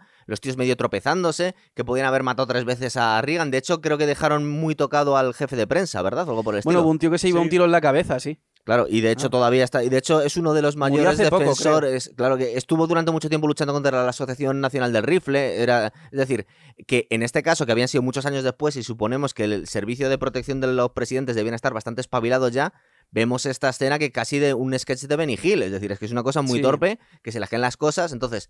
em, hay que tener en cuenta también muchas veces que la gente es torpe y la gente la caga. No es necesariamente una conspiración siempre. Que eso no quita una cosa para la contraria, pero vamos. También es verdad que otra de las teorías de los conspiranoicos es que el recorrido que hizo la- el coche presidencial en Dallas podría haber sido diferente. Es Eso decir, eh, les obligaron a hacer un giro extraño en la calle Elm, Cuando podían haber ido por el recto. efectivamente. Sí, porque la calle de- Elm es de- como... o sea, son dos bifurcaciones y una por el centro. De forma que cuando Eso toma es. esa bifurcación obligas al coche a bajar notablemente velocidad. de velocidad. Sí, sí, sí. Entonces, claro, dices, joder, vale, es un móvil en movimiento, es un blanco en movimiento, pero a una velocidad más asequible para un tirador, ¿no? Luego, eh, en, la, en la última entrevista que le hizo Joe Rogan a, a Oliver Stone, vuelvo porque es que la hizo hace cuatro días y me, y me la vi, era eh, bastante curiosa. Aparte que está comentando Oliver Stone que con los nuevos datos que han salido estos días, eh, va a volver a hacer otro documental. Como para... Kennedy. De Kennedy. Va a volver a hacer... Va a poner un poco las cosas en su sitio. Es Pero, yo- si- pero él viene a decir que su teoría, entre comillas, Es- el, el mismo culpable, es el eh, que es un ex agente de la CIA que había despedido Kennedy, que era hermano del alcalde de Dallas, me parece, o algo por el estilo. Kennedy, Mira, Como va- vamos a ver, como mira, lo, lo- tengo que como apuntado. represal... Allen Dulles puede ser. Es el- un tal eh, Charles Cable, segundo director de la CIA, despedido por Kennedy como posible organizador de la, de la eh, conspiración. Y este es, entre comillas, eh, si tiene que buscar un, un jefe de la conspiración, es el que pone Oliver Stone. Y de alguna forma creo que lo deja caer en, en la película ya, caer, ¿verdad? Sí, sí, sí. Se habla de ese parentesco entre un gerifalte de la CIA y el alcalde de Pues lo ha Dallas. confirmado 30 años después. Dice, yo creo que fue este tío. Para, para él. Claro, lo que pasa es que lo que comenta Jorge, que, Vamos a que- las que- teorías. sí, ya llegamos, ya llegamos. Que, que, eh, es que eh, junta todas las cosas raras Es que, mí ve un que poco, que ¿verdad? Diría Oliver Stone es escoge una. Claro. Yo, es lo que te he dicho, si yo fuese, si yo fuese un productor de Hollywood, yo hago una serie, en el primer capítulo pongo a Martin Scorsese dirigiendo cómo la mafia mató a Kennedy, en el segundo pongo a Spielberg dirigiendo cómo los comunistas mataron a Kennedy, y en el tercero pongo al propio Oliver Stone o a quien sea dirigiendo eh, cómo la CIA mató a Kennedy. Pero tienes que elegir una, no puedes coger las tres y juntarlas. Ah, Vamos a tener en cuenta también que, que al final es verdad, o sea, el tío plasmó en una película de tres horas cuando las Sí. películas no duraban tanto tiempo, ahora es más o menos normal que una duración estándar. Es que una te iba a preguntar, digo, ¿me, he visto una versión extendida o me he visto la película? Hay una versión extendida que yo dura es la que aún. también he visto, sí, que tiene más escenas, tiene algunas secuencias Sí, que yo no creo que el se tío quería hacer un documental y se confundió. No, no, no, no. Quería hacer la, la mega película sobre conspiraciones. Sí, y lo cierto es que es verdad que te abruma, pero Sí. que de algún modo te lo mete todo en vena, te lo, te lo monta tan bien, te lo vende tan bien, te junta. Te, te hace una labor de montaje casi mágica, porque muchas veces no sabes si lo que estás viendo son películas de archivo o son momentos que se han añadido a la película. En ese sentido fue casi un mago Oliver Stone que sales con una duda razonable, es decir, sales como un miembro del es jurado. que y sin- dices, sin- o sea, al final el juicio, en realidad, el, tío lo que está haciendo es ponernos a nosotros en el estrado y decirnos, oigan ustedes, mire, yo les he, les he mostrado toda esta montaña de pruebas circunstanciales, evidencias, como tú lo quieras llamar. Ahora sois vosotros los que juzgáis. Sales de esa película sugestionado y convencido de que, ¿De qué cosas raras? de que es algo que- muy raro es que de todas pasó formas, este día si y no te neces- crees la eso es, versión sin oficial. necesidad de ver la película, si tú investigas el asesinato, es que hay cosas muy raras, tío. Yo también te estoy hablando, Claro. claro, de la perspectiva de cuando Sin vi la película. Sin necesidad de investigar la película, tú te pones a ver el vídeo de Zapruder y te puedes saber a gente hablando de eso y te puedes saber que ni los francotiradores más expertos son capaces de reproducir esos tres tiros, que luego encima eran cuatro, es decir, ¿dónde, ¿de dónde sacó tiempo para el cuarto? En, eh, en- con un fusil de cerrojo que encima que se le podía haber atascado, que tenía que... O sea, porque tienes que 2,3 segundos para, hacer la reca- eh, para recargarlo. En los otros dos o tres segundos que tardes ya son 6 segundos en apuntar. Apuntar bien, disparar con un, con un coche en movimiento y que, y que encima acierte. Es decir, es que es como...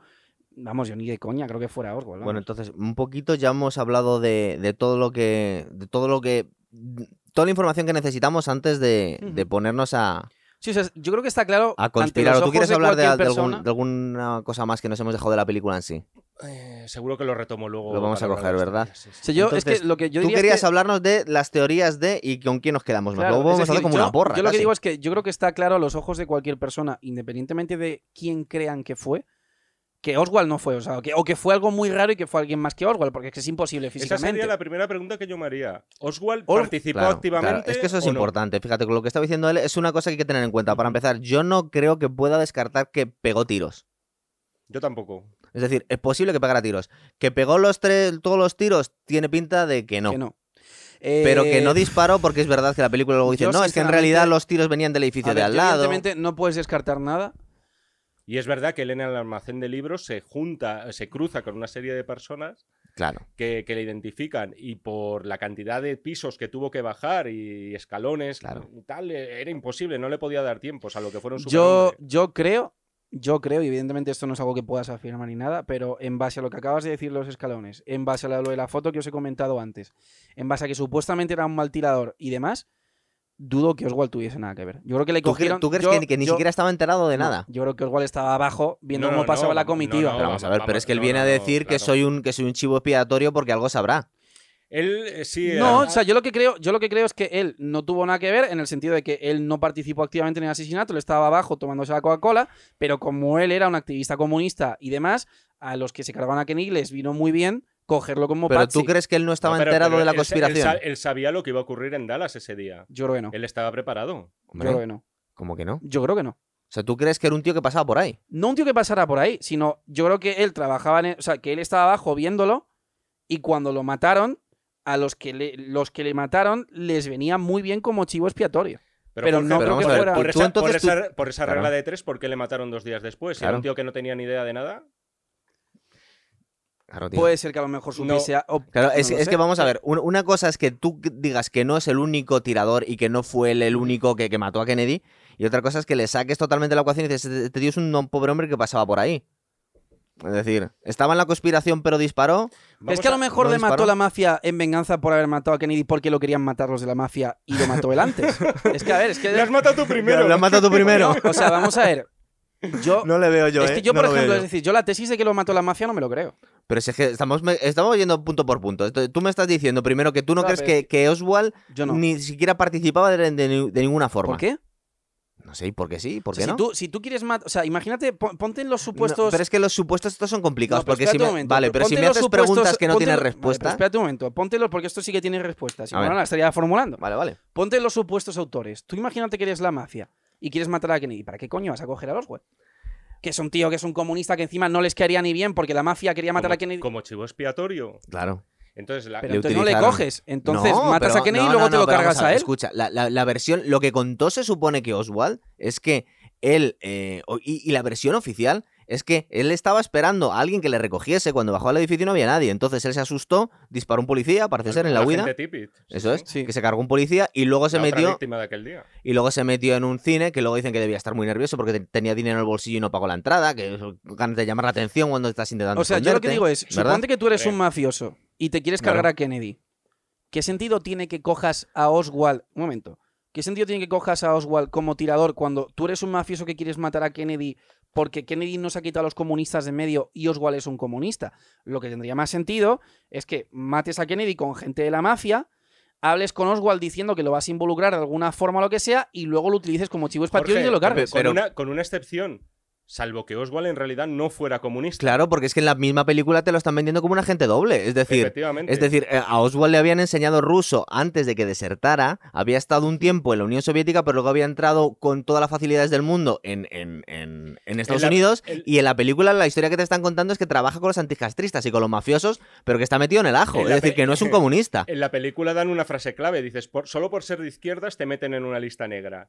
Entonces, con un desertor que ha estado viviendo en la Unión Soviética, que posiblemente les ha vendido secretos militares, le es. abres la puerta de par en par en Estados Unidos, tiene un trabajo, puede ir a comprar un arma. Es decir, A hay que claro, es que la, la- la historia de Oswald es, Es que, que es que era un agente eso, doble. Por tío. ejemplo, a lo que me pega más es a que quizás estuviera metido en el ajo con la CIA y luego la CIA lo, usará de chivo expiatorio. Eso, a eso es lo que Claro, vamos. de eso hecho, es Eso lo que puede de hecho, y de hecho, y de Claro, hecho, sí. hablando de posibles autores, yo veo altamente improbable que fuera la mafia. No, pero lo Vamos que habría ver, que pero, saber claro. Yo, es... creo- yo creo que fue la CIA. Y la CIA me pega Bueno. más. Bueno, la CIA, el Estado, vamos a decir. El establishment, vamos a decir. Y me pega más lo de Oswald con el establishment. Es decir, que lo metían en el ajo, que le fueran a ir a recoger y luego se diese cuenta de que le iban a usar de chivo expiatorio y por eso matase al policía y se escondiese, a que lo hiciera con la mafia. Pero, por ejemplo, ¿sabes lo que te puede proporcionar la mafia en estos casos? Tiradores Claro. anónimos. Sin ir más, y la sin- CIA no. sin ir- sin Claro. ir más lejos. Y la Pero no. no, no, no, no, pero no, no, una- a no. gente que no sea del país, gente Claro. que luego la puedas enviar bien lejos de aquí y Ya, aquí no ha pero- pasado Si lo hacen en Los Sopranos, que se traen a napolitanos cada vez que se tienen esta, que cargar a esta- alguien, tío. esta- esta El conversación. furio este, ¿no? El furio, Esta no, pero el furio se conversación- queda. Pero, pero esta escu- conversación escucha la tuve el otro día de, yo de con- todas formas, de todas formas, la, la versión entre comillas clásica de la mafia, que era la más obvia, la que se, se comentó, porque era, era lo que cantaba, porque muchas de estas cosas no sabemos muy bien de dónde salen las fuentes, pero que Jack Ruby era un mafioso lo sabe todo el mundo. Sí, y, sí, eso y sí. de hecho luego está la historia de Bobby Kennedy, que es interesante, como justo después del asesinato de, tu herma- de su hermano, se pone a perseguir a la mafia y a Jimmy Hoffa No, como un loco. Puede ser que fuese porque pensaba que había sido la mafia, pero en verdad Claro, había sido el Estado. Pero bueno, no en verdad, supiese. en verdad no lo sé si lo sabía, pero él pensaba que era la mafia. Eh, Ya, pero, pero es vamos que a que ver, lo pensaba espera, la, que la teoría clásica de la mafia no es que la mafia hiciese todo ella, sino que colaboró. De hecho, la mafia estaba relacionada con los anticastristas porque querían Ya, quitar a Castro ahí. Aquí, Pero nadie dijo que la mafia lo hizo todo. Yo aquí veo tres Perdona, posibilidades. so- solamente un pequeño detallito. Sí. Antes he contado lo del irlandés, en el que vemos una escenita muy breve en la que Robert De Niro, un pistolero de. ¿Cómo se llama el personaje Joe Pesci? Eh, Russell Bufalino Sí. se llamaba. Está entregando unos rifles Así, a los a- castristas. a David Ferry. Es verdad que le dicen O sea- que, ti- que tiene que ir con un, con un camión lleno de rifles. a- En la medida de sus posibilidades, pero por ejemplo en cuestiones logísticas. Claro. Eh, directamente, oye, no vamos a utilizar a nadie de los servicios secretos ni del ejército para hacer esta labor sucia. Que, oye, tus chicos se encarguen de estar moviendo rifles de aquí para Además, la dimisión que tenía la mafia en los años 60 no es la que ha tenido después, que A ahora ver, casi ha A ver, desaparecido. a es ver, decir, yo aquí veo tres posibilidades. a ver. Una, fue la mafia y la mafia lo hizo todo. Dos, fue la mafia conchavada con el Estado. Tres, fue el Estado. La primera yo la descarto totalmente. O sea, para empezar, porque es que o sea, es imposible que la mafia haga desaparecer el cerebro de Kennedy, es imposible que la mafia Pero, haga. pero, lo- de- pero el- cerebro momento, desaparece medio cerebro. pero espera un momento, vamos pero es que la eso no lo versión puede oficial. hacer la mafia. Pero es que la versión oficial Pero es que le de- desaparece medio cerebro y medio Vale, cerebro se lo vuelan en el en del tiro. Pero me da igual, pero que es, es que no- imposible, no- es, es que no está. imposible o sea, es imposible que la mafia haga de repente que en el cuerpo parezcan unas heridas que no tiene. Es decir, que, Ah, fuera, bueno, sí. que fuera la mafia solo, solo es imposible, porque es que hay cosas raras de las propias autopsias que no las pudo hacer la mafia. La mafia tendría el poder que tuviese, pero la mafia no tiene el poder de que en una autopsia te salgan unos resultados y en otra otros. Con lo cual, eso ya ahí tiene que estar Vale. la segunda, que es que la mafia estuviera conchavada con el Estado. Y yo lo que digo es que puede ser ¿eh? que la mafia estuviera conchavada con el Estado. Pero sinceramente, si tú de verdad te quieres quitar al presidente en medio, que es el, el jefe de tu gobierno, ¿tiene sentido hasta cierto punto que contrates a la mafia sabiendo que como les dejes hacer eso, luego se van a crecer? Es decir, tú ponte, por ejemplo, en la situación de alguien como Edgar Hoover, ¿vale? Edgar Hoover es un pavo que monta el FBI luchando contra literalmente la mafia, porque el modelo contra el que luchaba Hoover al principio no eran los asesinos en serie de los 70, en plan eh, Charles Mason, era John Dillinger. Ese tío, con todo el poder que tenía, porque ese tío tenía mm, vídeos, cintas, eh, de todo grabado, de que de hecho cuando Hoover murió, Nixon lo primero que hizo fue mandar al FBI a coger todo lo que tenía y la secretaria por lo visto lo había quemado. Entonces, ese tío iba a permitir, porque seguramente ese tío... Si Claro, hubo- pero es que, claro, estás creando todo- estás complicando mucho la cosa. Estoy poniendo un condicionante. Ese tío seguramente estuviese, estuviese enterado de lo que estaba pasando.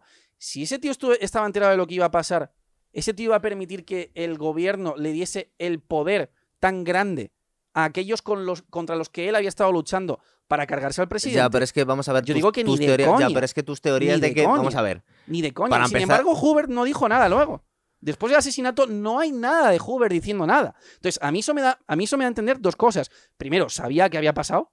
Porque Hoover, si no dice nada, es porque algo sabe y se lo ha callado. Y segundo, si no, No, dice nada y no va contra la muchos mafia, huecos. es porque sabe que no ha sido la mafia. ver, Está reinando mucho hueco. Vamos a ver, vamos sí, a ver. Lo que hemos mencionado antes, Sí. además, es básicamente que los servicios secretos y concretamente la CIA y la mafia, pues tenían una serie de intereses comunes. Claro. De ahí nace eh, ese, Todo el tema esa- de Cuba. esa- claro, efectivamente, por el tema de Cuba.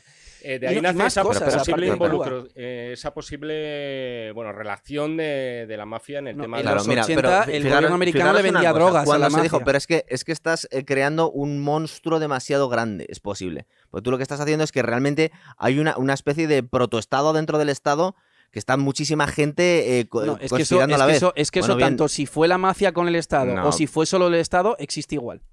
Bien, pero vamos a ver. Porque si fue la mafia solo con el- la si fue la mafia con el Estado, ese la- protomonstruo existe igual. Historia clásica de la mafia es que la mafia estaba colaborando con los anticastristas, que tenían una especie de pseudo ejército, igual que el, el- el intento fallido de Bahía Cochinos. Se supone que en la película nos muestran que tenían otra especie de, me- de medio ejército que tenían ahí preparado. en una segunda operación que Kennedy desmantela. Eso es. Porque quiere, no quiere otro fracaso tipo Bahía Claro. de Cochinos, que es la famosa Operación Mangosta, que por cierto no iba a ser como Bahía de Cochinos, era algo más sutil. Más sutil todavía. En el, o sea, no, porque Bahía de Cochinos era directamente Sí, invasión. pero con muy poquitas tropas. Es una cosa muy. Bueno, es que eso ya hemos dicho que fue un fracaso. Esto era más tácti- tácticas de lo que llaman en la película Black Ops, eh, luego sí, Black fami- Operaciones. familiarizado por el famoso videojuego. Sí. Eh, que es el, como bien sabéis, me vais a decir el nombre ahora. Porque Call of. Duty. Call of Duty. Y eso, campañas de desinformación, eh, sabotear las cosechas, sabotear también todo tipo de navíos y eh, comerciales que puedan suministrar a, a la isla, etcétera. Es que una vez que, que intentas, eh, cuando se quiere involucrar a algunas estructuras del Estado, y más que lo que comentaba Jaime, más que a toda la infraestructura del Estado, porque decir que toda la CIA quería asesinar al presidente, a mí me parece demencial, es decir, es imposible. A mí no. Pero que haya, bueno, pues eh, eh, me da O la sea, tú ahora sensación... mismo tienes Pero a un espera, déjame terminar, Unidos deja como Trump diciendo drain the swamp, diciendo que hay un establishment. Tú tienes... o sea, pero bueno, pero que, que a diga Donald o sea, Trump ¿cómo una que no cosa, hay- vamos ¿cómo a que ver. no hay un monstruo dentro del Estado? Eh, Vale, vale, vale. O sea, ¿qué os creéis Pero que tú es la no CIA? tienes ¿Qué os esa, tú que no tienes, NSA? escucha, pero tú no tienes, tú no Pues que no tienes, hace falta tenerla. tú ¿Tú no tienes que la CIA certeza para decir esas cosas. No, pero tú no te crees que la CIA tiene intereses propios. Pero como, como un ente independiente del Estado, ¿no? por supuesto. Que hay algunos, que hay algunos individuos, vamos a ver, por ejemplo, mira. ¿Y qué es- y mira, qué está pasando espera, entonces ahora espera un Trump? momento, espera, pero vamos a hablar por turnos. O sea, vamos a ver. Vamos a hablar por turnos. Imagínate algo por el estilo. La, la, la cosa más plausible que puedes decir que algunos elementos del Estado podían estar involucrados es algo así como, ¿recordáis cuando que se dijo cuando hubo el asesinato de Carrero Blanco? Que se dijo que la CIA, los, los Sí. servicios de inteligencia de americanos lo conocían. Hombre, es que Es yo decir, no creo. Es que yo, vamos, por ejemplo, déjame- ahí no creo ni que fuera la ETA, sinceramente. Bueno, vale, ya nos podemos imaginar que, fueron, que fue otra persona. Pero lo que se vino a decir es que a los intereses de Estados Unidos realmente era casi para el desarrollo de la democracia que estuviera el almirante Carrero Blanco como sucesor de Franco era casi un incordio. Entonces, ¿qué hicieron ellos? La CIA mató a Carrero Blanco. Siguiendo esa lógica, lo que hicieron es callarse. Básicamente, si la, la, la ETA tiene, tiene éxito, pues bueno, nos viene bien, y si no, y no vamos a avisar a, a, las autoridades españolas para que puedan evitar el atentado. Pero tenemos, podemos eh, denegar completamente nuestro, nuestra, nuestra intervención en esto porque no hemos hecho nada. Simplemente hemos oído y no se lo hemos contado a nadie. Ya, pero la pregunta pero espera, es... déjame terminar. Cuando te estoy hablando yo de esto, es que una forma de intervención es la no intervención. Es decir, si supieran algunos elementos de la CIA que se estaba gestando un atentado contra el presidente de Estados Unidos y esos elementos no les caía muy simpático o era un incordio, simplemente pueden dejar hacer a la mafia o dejar hacer a los anticastristas. Si sale bien, bien, y si no sale bien, no sabíamos nada. Es mucho más, es mucho más plausible eso. Es bien, enorme. bien, bien, es, es seguir el principio de la navaja de Ockham. Normalmente O la no, explicación la más fácil es la- la explicación más fácil es que se fue al Estado y no la CIA y no la mafia. Pero cuando hablas del Estado, ¿a qué te refieres? Claro, es que tú estás hablando del? Estado como un muy- conjunto. no me queda muy claro. Claro. Pues a ver, yo creo que fue el establishment. ¿Qué entiendo por establishment? Eh, un conjunto de personas dentro del Estado que son tanto militares como, eh, por ejemplo, eh, gente de, empre- de empresas armamentísticas, eh, como por ejemplo gente de la CIA, a los cuales le interesa cargarse a Kennedy para poder invadir Vietnam a lo bestia. Que justo es lo que hace Lyndon B. Johnson en el mismo momento en el que es elegido presidente. No es en sí el Estado, en plan el gabinete de Kennedy, Claro, dicen vamos pues, a matarlo. Claro, Es pues el si establishment, al es final un no sé estado- en qué diferíais. Na- nada, no, yo tampoco. Es decir, es, es el establishment. Entonces, ¿qué es el establishment? Es, es un poder en la sombra. Ese poder en la sombra existe y es patente. Es decir, mirar lo que está pasando ahora con Trump. Ahora- ahora- o sea, a Trump le han hecho una colusión Rusia, eh, rusa. Eh, le han hecho el tema de lo de Ucrania. Y todos los que han participado en esas movidas han sido eh, militares, asesores y personas dentro. O sea, el director del FBI. eh, mili- o sea, entonces, claramente hay un establishment. Ahora mismo vosotros. Pero siempre ha sido el mismo. Es decir, que encima no, no solo estás afirmando que existe ahora, sino que ya existía entonces. Claro. Pero es que son O cosas. sea, o sea, tú, o, sea, tú, o sea, tú piensas en el poder que tiene una agencia de, de- de- de espionaje como la CIA. Es decir, ¿qué posibilidad hay, y esto sí que es navaja de Ocan de la hostia, qué posibilidad hay de que sea un poder propio o un Estado propio dentro del Estado? De hecho, es que hay frases de Kennedy en contra de la CIA diciendo que eso tenía muchísimo poder y que lo iba a volar en pedazos. Tú piensas mismamente en, en, sin ir más lejos, como un modelo micro de eso en Hoover.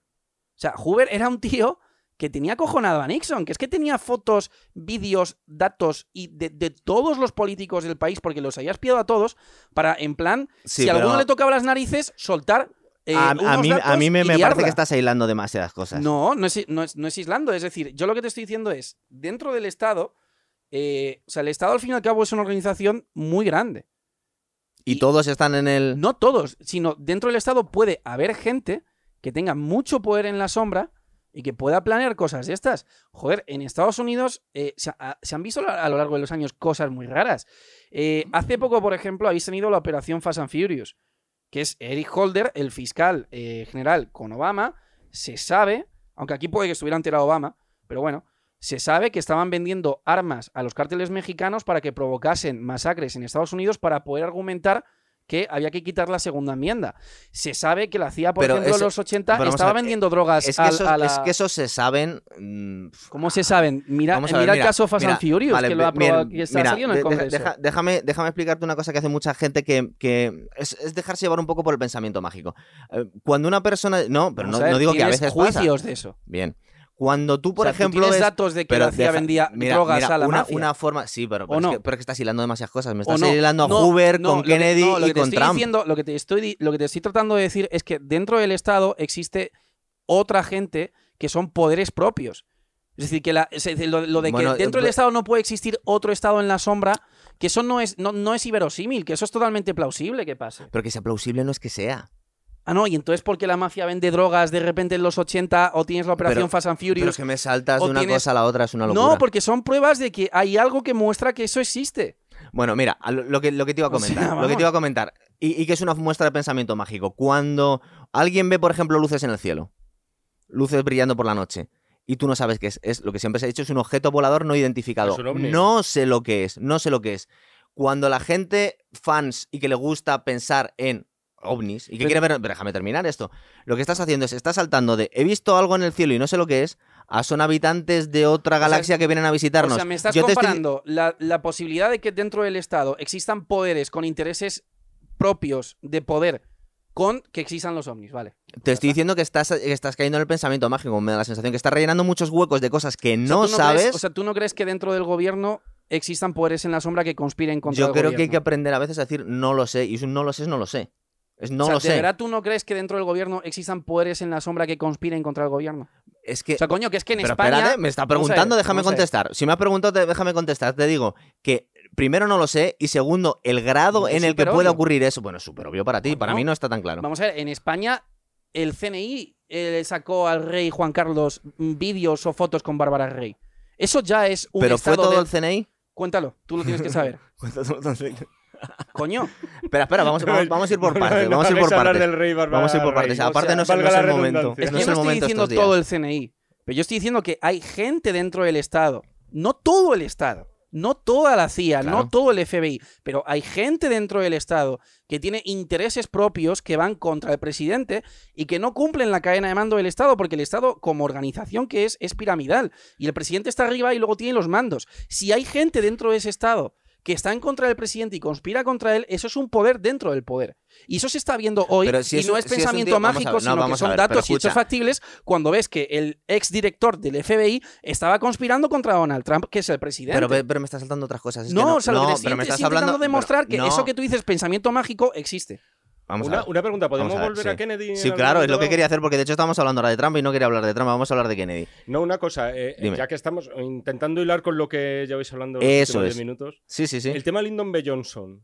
eh, Creo que, no- es tu- tu- yo creo que está totalmente relacionado. no, hemos, No, hablado, claro. hemos hablado poco de él. Si en, en el caso de que Lyndon B. Johnson supiera algo o, o estuviera involucrado de alguna forma, aquí sí que estaríamos hablando ya de, De una de- conspiración como Dios manda. de un golpe de Estado. Hombre, es que, es que yo creo que fue un golpe de Estado. Bueno, vale. Entonces, yo creo que fue Vale, vale. ¿lo o sea, crees? Claro, la relación, al parecer, con los Kennedy no era la más óptima, más que nada porque se vieron obligados a, A cogerle. a cogerle. Para que les diera el cosas- sur, lo que se decía en las elecciones. Sí, efectivamente, porque además es del sector eh, más de derechas dentro de- Del Partido Demócrata, eso es. Exactamente.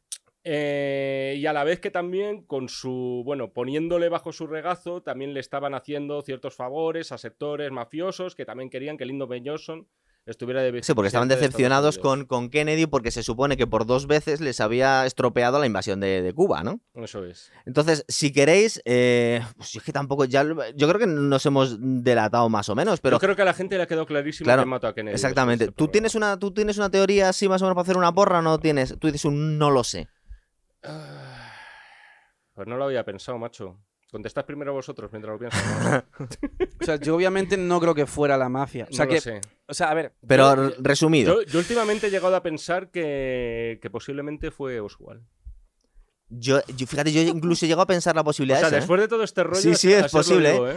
El otro día se me pasó a mí también, ¿Cómo? es decir, Mira, ya- llega un se momento duplicó dado, tres tío, veces. Llega un momento dado en el que dices. A veces hay cosas ver, raras, A tío. veces, efectivamente. a veces sí O cosas sea, me raras, tío. encanta, me encanta, me, me encanta la. me Pero, encanta pero la es que vamos a ver, pero escucha, es que claro, es que Pero, pero hay cosas que sabes y cosas que no. Y, y Oswald es que estaba las ahí, cosas que sabes te dan a entender que es imposible físicamente que lo hiciese. Pero es que es posible que algunas cosas que vale. dando por supuestas. Fue ¿Y Oswald con no otros dice- tres. ¿Y quién no te dice que alguno de los testigos que se cruzaron con él en las escaleras en realidad le confundieran con otros Claro, en un lapso de tiempo? Fue Oswald, Es pero que- con otros tres. No, no, pero que no te está afirmando. Te está O diciendo. sea, si, si fue Oswald, dime quiénes son los otros dos o tres. Porque Es que tuvo que haber es que a lo mejor no hay dos o Igual tres. y dos, Es dos que o eso es tres. imposible. Claro. No lo sabemos, ninguno que de aquí no es lo sabe. posible. no Entonces lo tú, sé. pero tú puestos a coger una No así sé. más plausible, tú dices, pues igual la oficial es lo que más se parece a lo que pudo pasar.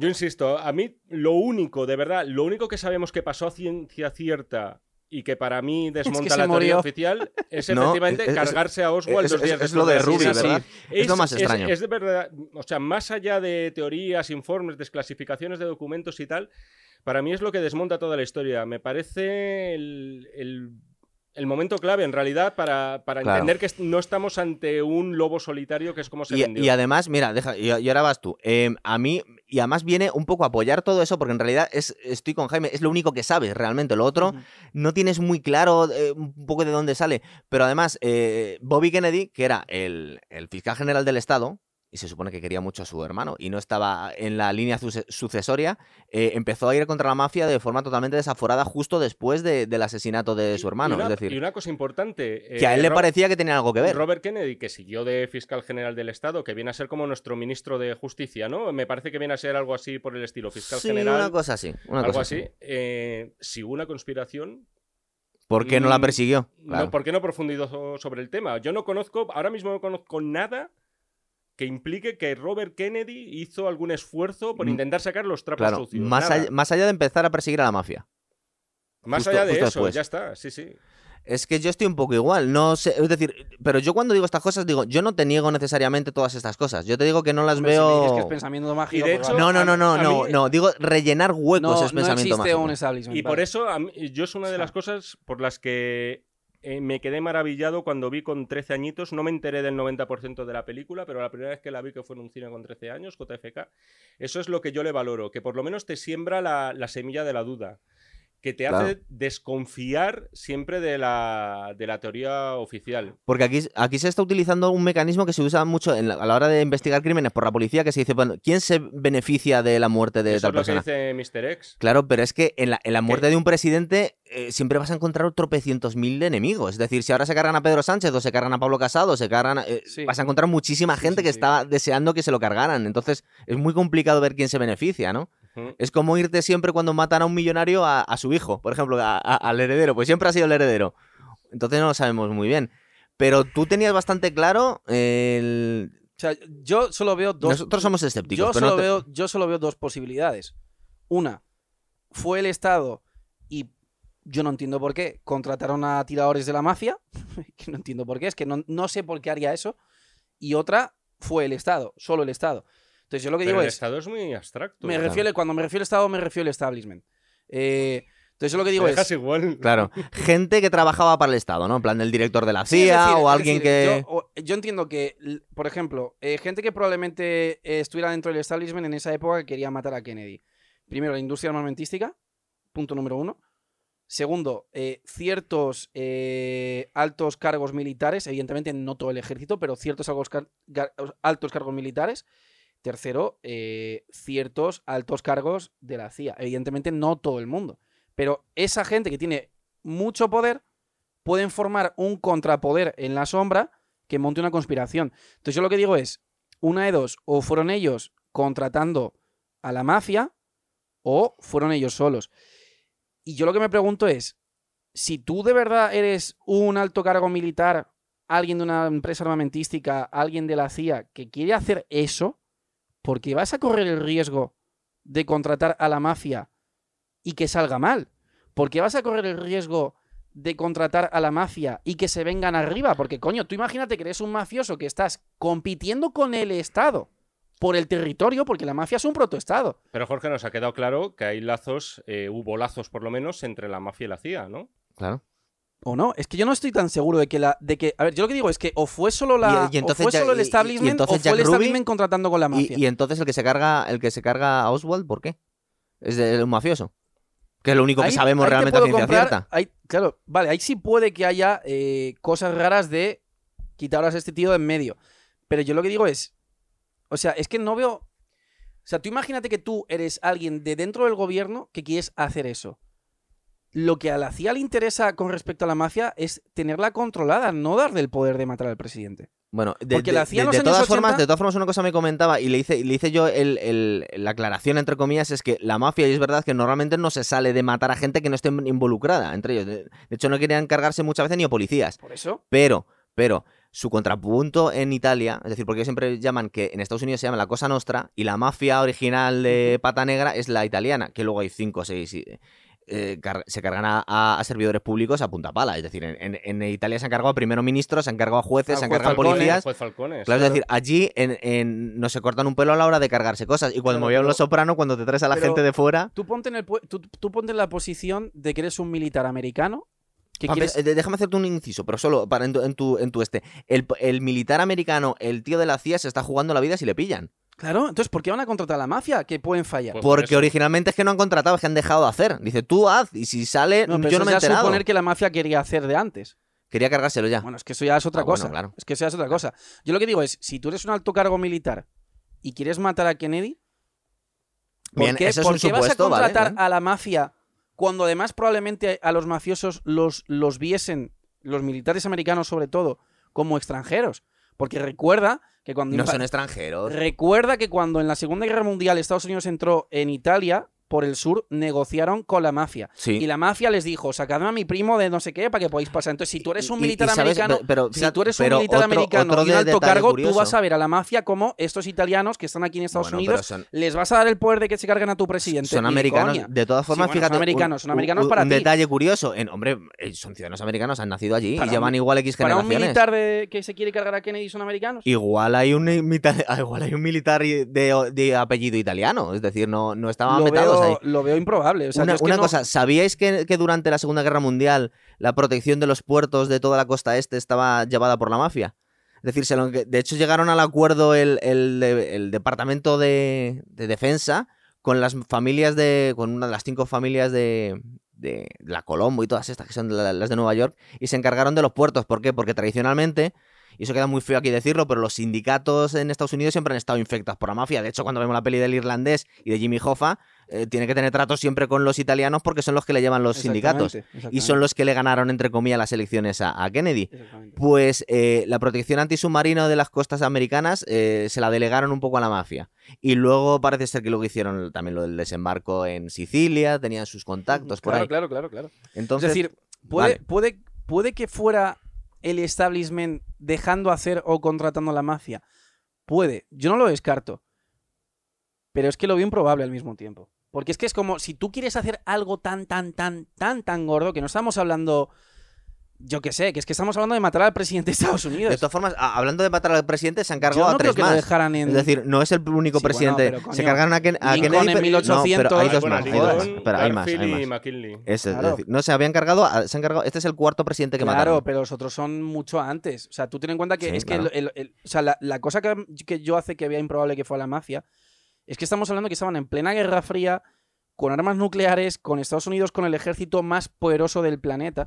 Entonces, como si tú estás dentro del gobierno o tú eres alguien de dentro del Estado, de, de ese establishment, y te la quieres jugar a matar al presidente, ¿por qué te la ibas a jugar tanto Bueno, jugándotela a que lo, sé, mate pero la bueno, mafia? Ya nos estamos repitiendo. Luego, una, una pregunta Es que, curiosa. A ver, sí, di- no, no, tú. Sí. simplemente, vamos Sí, a, a ver, ver. que es que, no sé, veo que estás un poquito empeñado en decir fue tal, eh, Sí. no necesariamente. Hemos hablado de una serie de enemigos comunes que podían Estar asociados.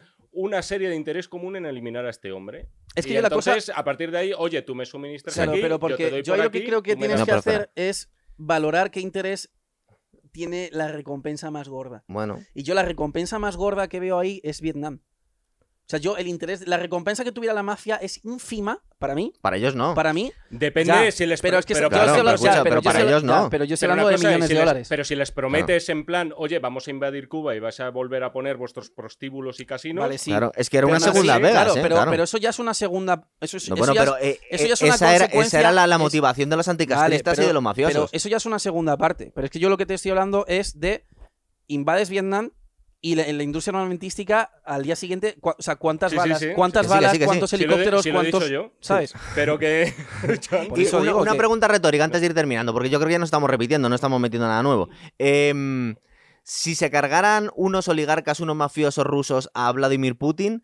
¿vosotros creéis que los rusos dirían, eh, taparían y, y dirían, bueno, han sido un loco, han sido los servicios secretos, es decir, reconocerían que, que les han matado un criminal común? Es decir, porque luego lo que se vino a decir también era que es que por simplemente vergüenza o porque lo querían tapar, es decir, no quieren demostrar que al presidente de los Estados Unidos se le ha cargado, entre comillas, unos criminales. Es decir, es algo que en plena Guerra Fría y cuando estás mandando, entre comillas, asesinos a cargarse a Fidel Castro, no queda muy bien tú precisamente. Bueno, claro. de hecho, vamos a ver, uno de los motivos que se arguyen es que si un comunista se carga a JFK, entonces el pueblo americano Va a ir a la guerra. va a decir, "Ah, vamos a Claro. invadir Cuba, vamos a ir a guerra contra el comunismo.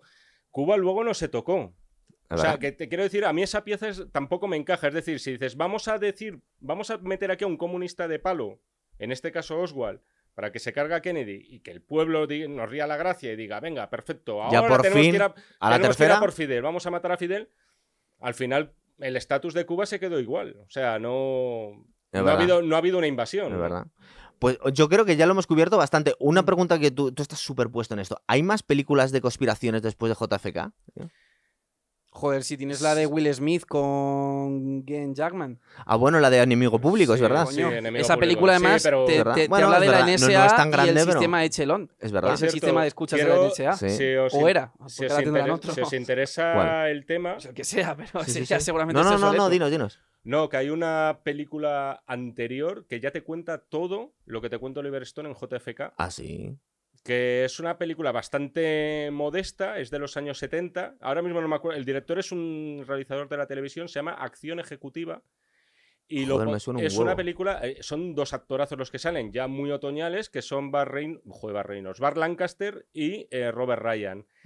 Y te está contando exactamente lo mismo que JFK. De, por contarte, te cuenta incluso el tema de los falsos Oswald esparcidos por Así que Dallas, nos contaban. Que, que nos lo cuenta ya Oliver Stone Nos en la película. En esa película, por ejemplo, ¿qué teoría tienen? ¿Que lo mataron todos también? ¿O, o una? Interesante. ¿Sabes? Porque es que, Eh, claro, eso es... Es un eh, enemigo muy abstracto. Porque tenemos al personaje de Bart Lancaster, no te dicen quién es, es un señor millonario que se reúne con otros señores millonarios en una gran mansión y sin decir nunca tiene que morir, das por hecho que lo están organizando todo. Como te hago así. con el- entendemos Me que, pega, este- entendemos pega. que son Vale. magnates Me de pega. algún tipo de gran multinacional. y empresa. Industria que se viniera... Efectivamente, por ejemplo, en esta película, insisto, ¿eh? Eh, la gente lo va a flipar. Yo lo flipé la primera vez que la vi, después, por supuesto, de ver JFK y decir, joder, es que Oliver Stone lo ha fusilado prácticamente todo. Te cuenta el tema del entrenamiento de los. eh, de cómo son contratados gente de fuera que hace su trabajo y poco después eh, son mercenarios, suponemos. Son y devueltos. y son devueltos otra vez fuera del país y cómo lo organizan todo el tema del pasaporte, viaje, identidades y tal. Insisto, es una película muy modesta que casi muchísimas imágenes son de documental. Es decir, que ni siquiera está rodado, luego no está recreado el asesinato de por sí, pero tremendamente interesante. Qué Es que yo es lo que te digo, que yo siempre, o sea, la clave que yo veo aquí eh, es claramente el, el- el beneficio y el mayor beneficio económico que yo veo, mucho mayor del que pudiera tener la mafia en Cuba a corto plazo, a largo plazo evidentemente sí, es en un corto plazo inmediato eh, la cantidad de pasta que movió Vietnam. Y es que eh, una cosa muy rara que yo veo es que justo Johnson nada más palmar Kennedy lo invade. Vale, pero ta- también es verdad Entonces, es que, como se, que se ha eh, muy romantizado mucho la figura de, de Kennedy porque no hay nada mejor para tener buena prensa que morirte. Mm. Es decir, Mm. yo no Sí, sé, sí. y cuando digo no sé, no sé. No sé si, eh, porque estamos juzgando las, las intenciones que tenía Kennedy. Kennedy sí tenía tropas en Vietnam, tenía pocos, tenía asesores. Sí, pero yo creo que no Tenía el mismo ¿eh? secretario de defensa que Lyndon McNamara. Johnson y yo no sé si no habría hecho lo mismo, porque estamos yendo a ciencia ficción. No sabemos si no habría mandado tropas ver, a, sí, Vietnam. o sea, es un contrafactual. Si lo pero buscas en Las Google- intenciones que tenían no era necesariamente invadirlo. ¿eh? Creo que Si- si estaba si bastante haces una búsqueda en Google y ves periódicos serios, porque claro, tú pones Sí. asesinato Kennedy y en los primeros 10 resultados de búsqueda, otra de las cosas que te vas a encontrar es que Hitler sigue vivo en Argentina. Entonces, hay que tener mucho, hay que tener mucho cuidado con qué se busca. y que Elvis. en- por Una de las noticias es que, según no sé qué documento desclasificado, eh, Kennedy quería empezar un plan de retirada en Vietnam progresivo. Pero el que retiró al final fue Nixon. Al final fue Sí, Nixon. también que por es la el que presión se- mediática. el que, Sí, se claro. ha llevado la, la peor prensa. De hecho, en la película que hemos hablado, la de Path to War, eh, Lyndon B. Johnson tampoco es que estuviera muy loco todo el tiempo al principio. Es decir, como se ve un poco arrastrado. Luego el tío como que se van como encabronando por los Claro, también- retrocesos bélicos, pero no es que tuviera especial Pero ganas. tú ¿eh? piensa una cosa, si fue el establishment el que se cargó a Kennedy para invadir Vietnam, lo lógico es que hablaran con Lyndon B. Johnson y le dijesen, nos vamos a quitar a este de en medio, Sí, como tú no lo invadas, vas tú después. ¿Por qué? eh, y eso es descartable. Porque te pueden matar a ti en el momento que le has confesado al vicepresidente que vas a matar al ¿O presidente, estaba tío. metido en el ajo? Oh, pero, pero le estás pidiendo que participe. Coño, y si no mejor- quiere. Pero es que a lo mejor estaba metido en el ajo desde el principio. Estábamos hablando de un Ah, tío bueno, que... bien, ¿No? bien. Sí, no, O sea, bueno, ¿qué es más eso- probable? ¿Que estuviera metido Kennedy o que estuviera metido un bicho como Johnson? Porque era un puto bicho. O que no. Nixon también estaba en Dallas aquel día, ¿eh? También, es verdad. Y se lo podían. lo- si hubiera llevado un tiro también, ¿te imaginas? Bueno, vamos a dejarlo aquí, que yo creo que hemos cubierto todo bastante bien. Y. Pues lo dejamos aquí, hemos cubierto todo, ¿vale, chicos? El próximo día. Algo más Nolan, ligero. Nolan. Nolan, es verdad, si lo tenemos ahí pendiente. Muy bien. Venga, hasta luego. Chao.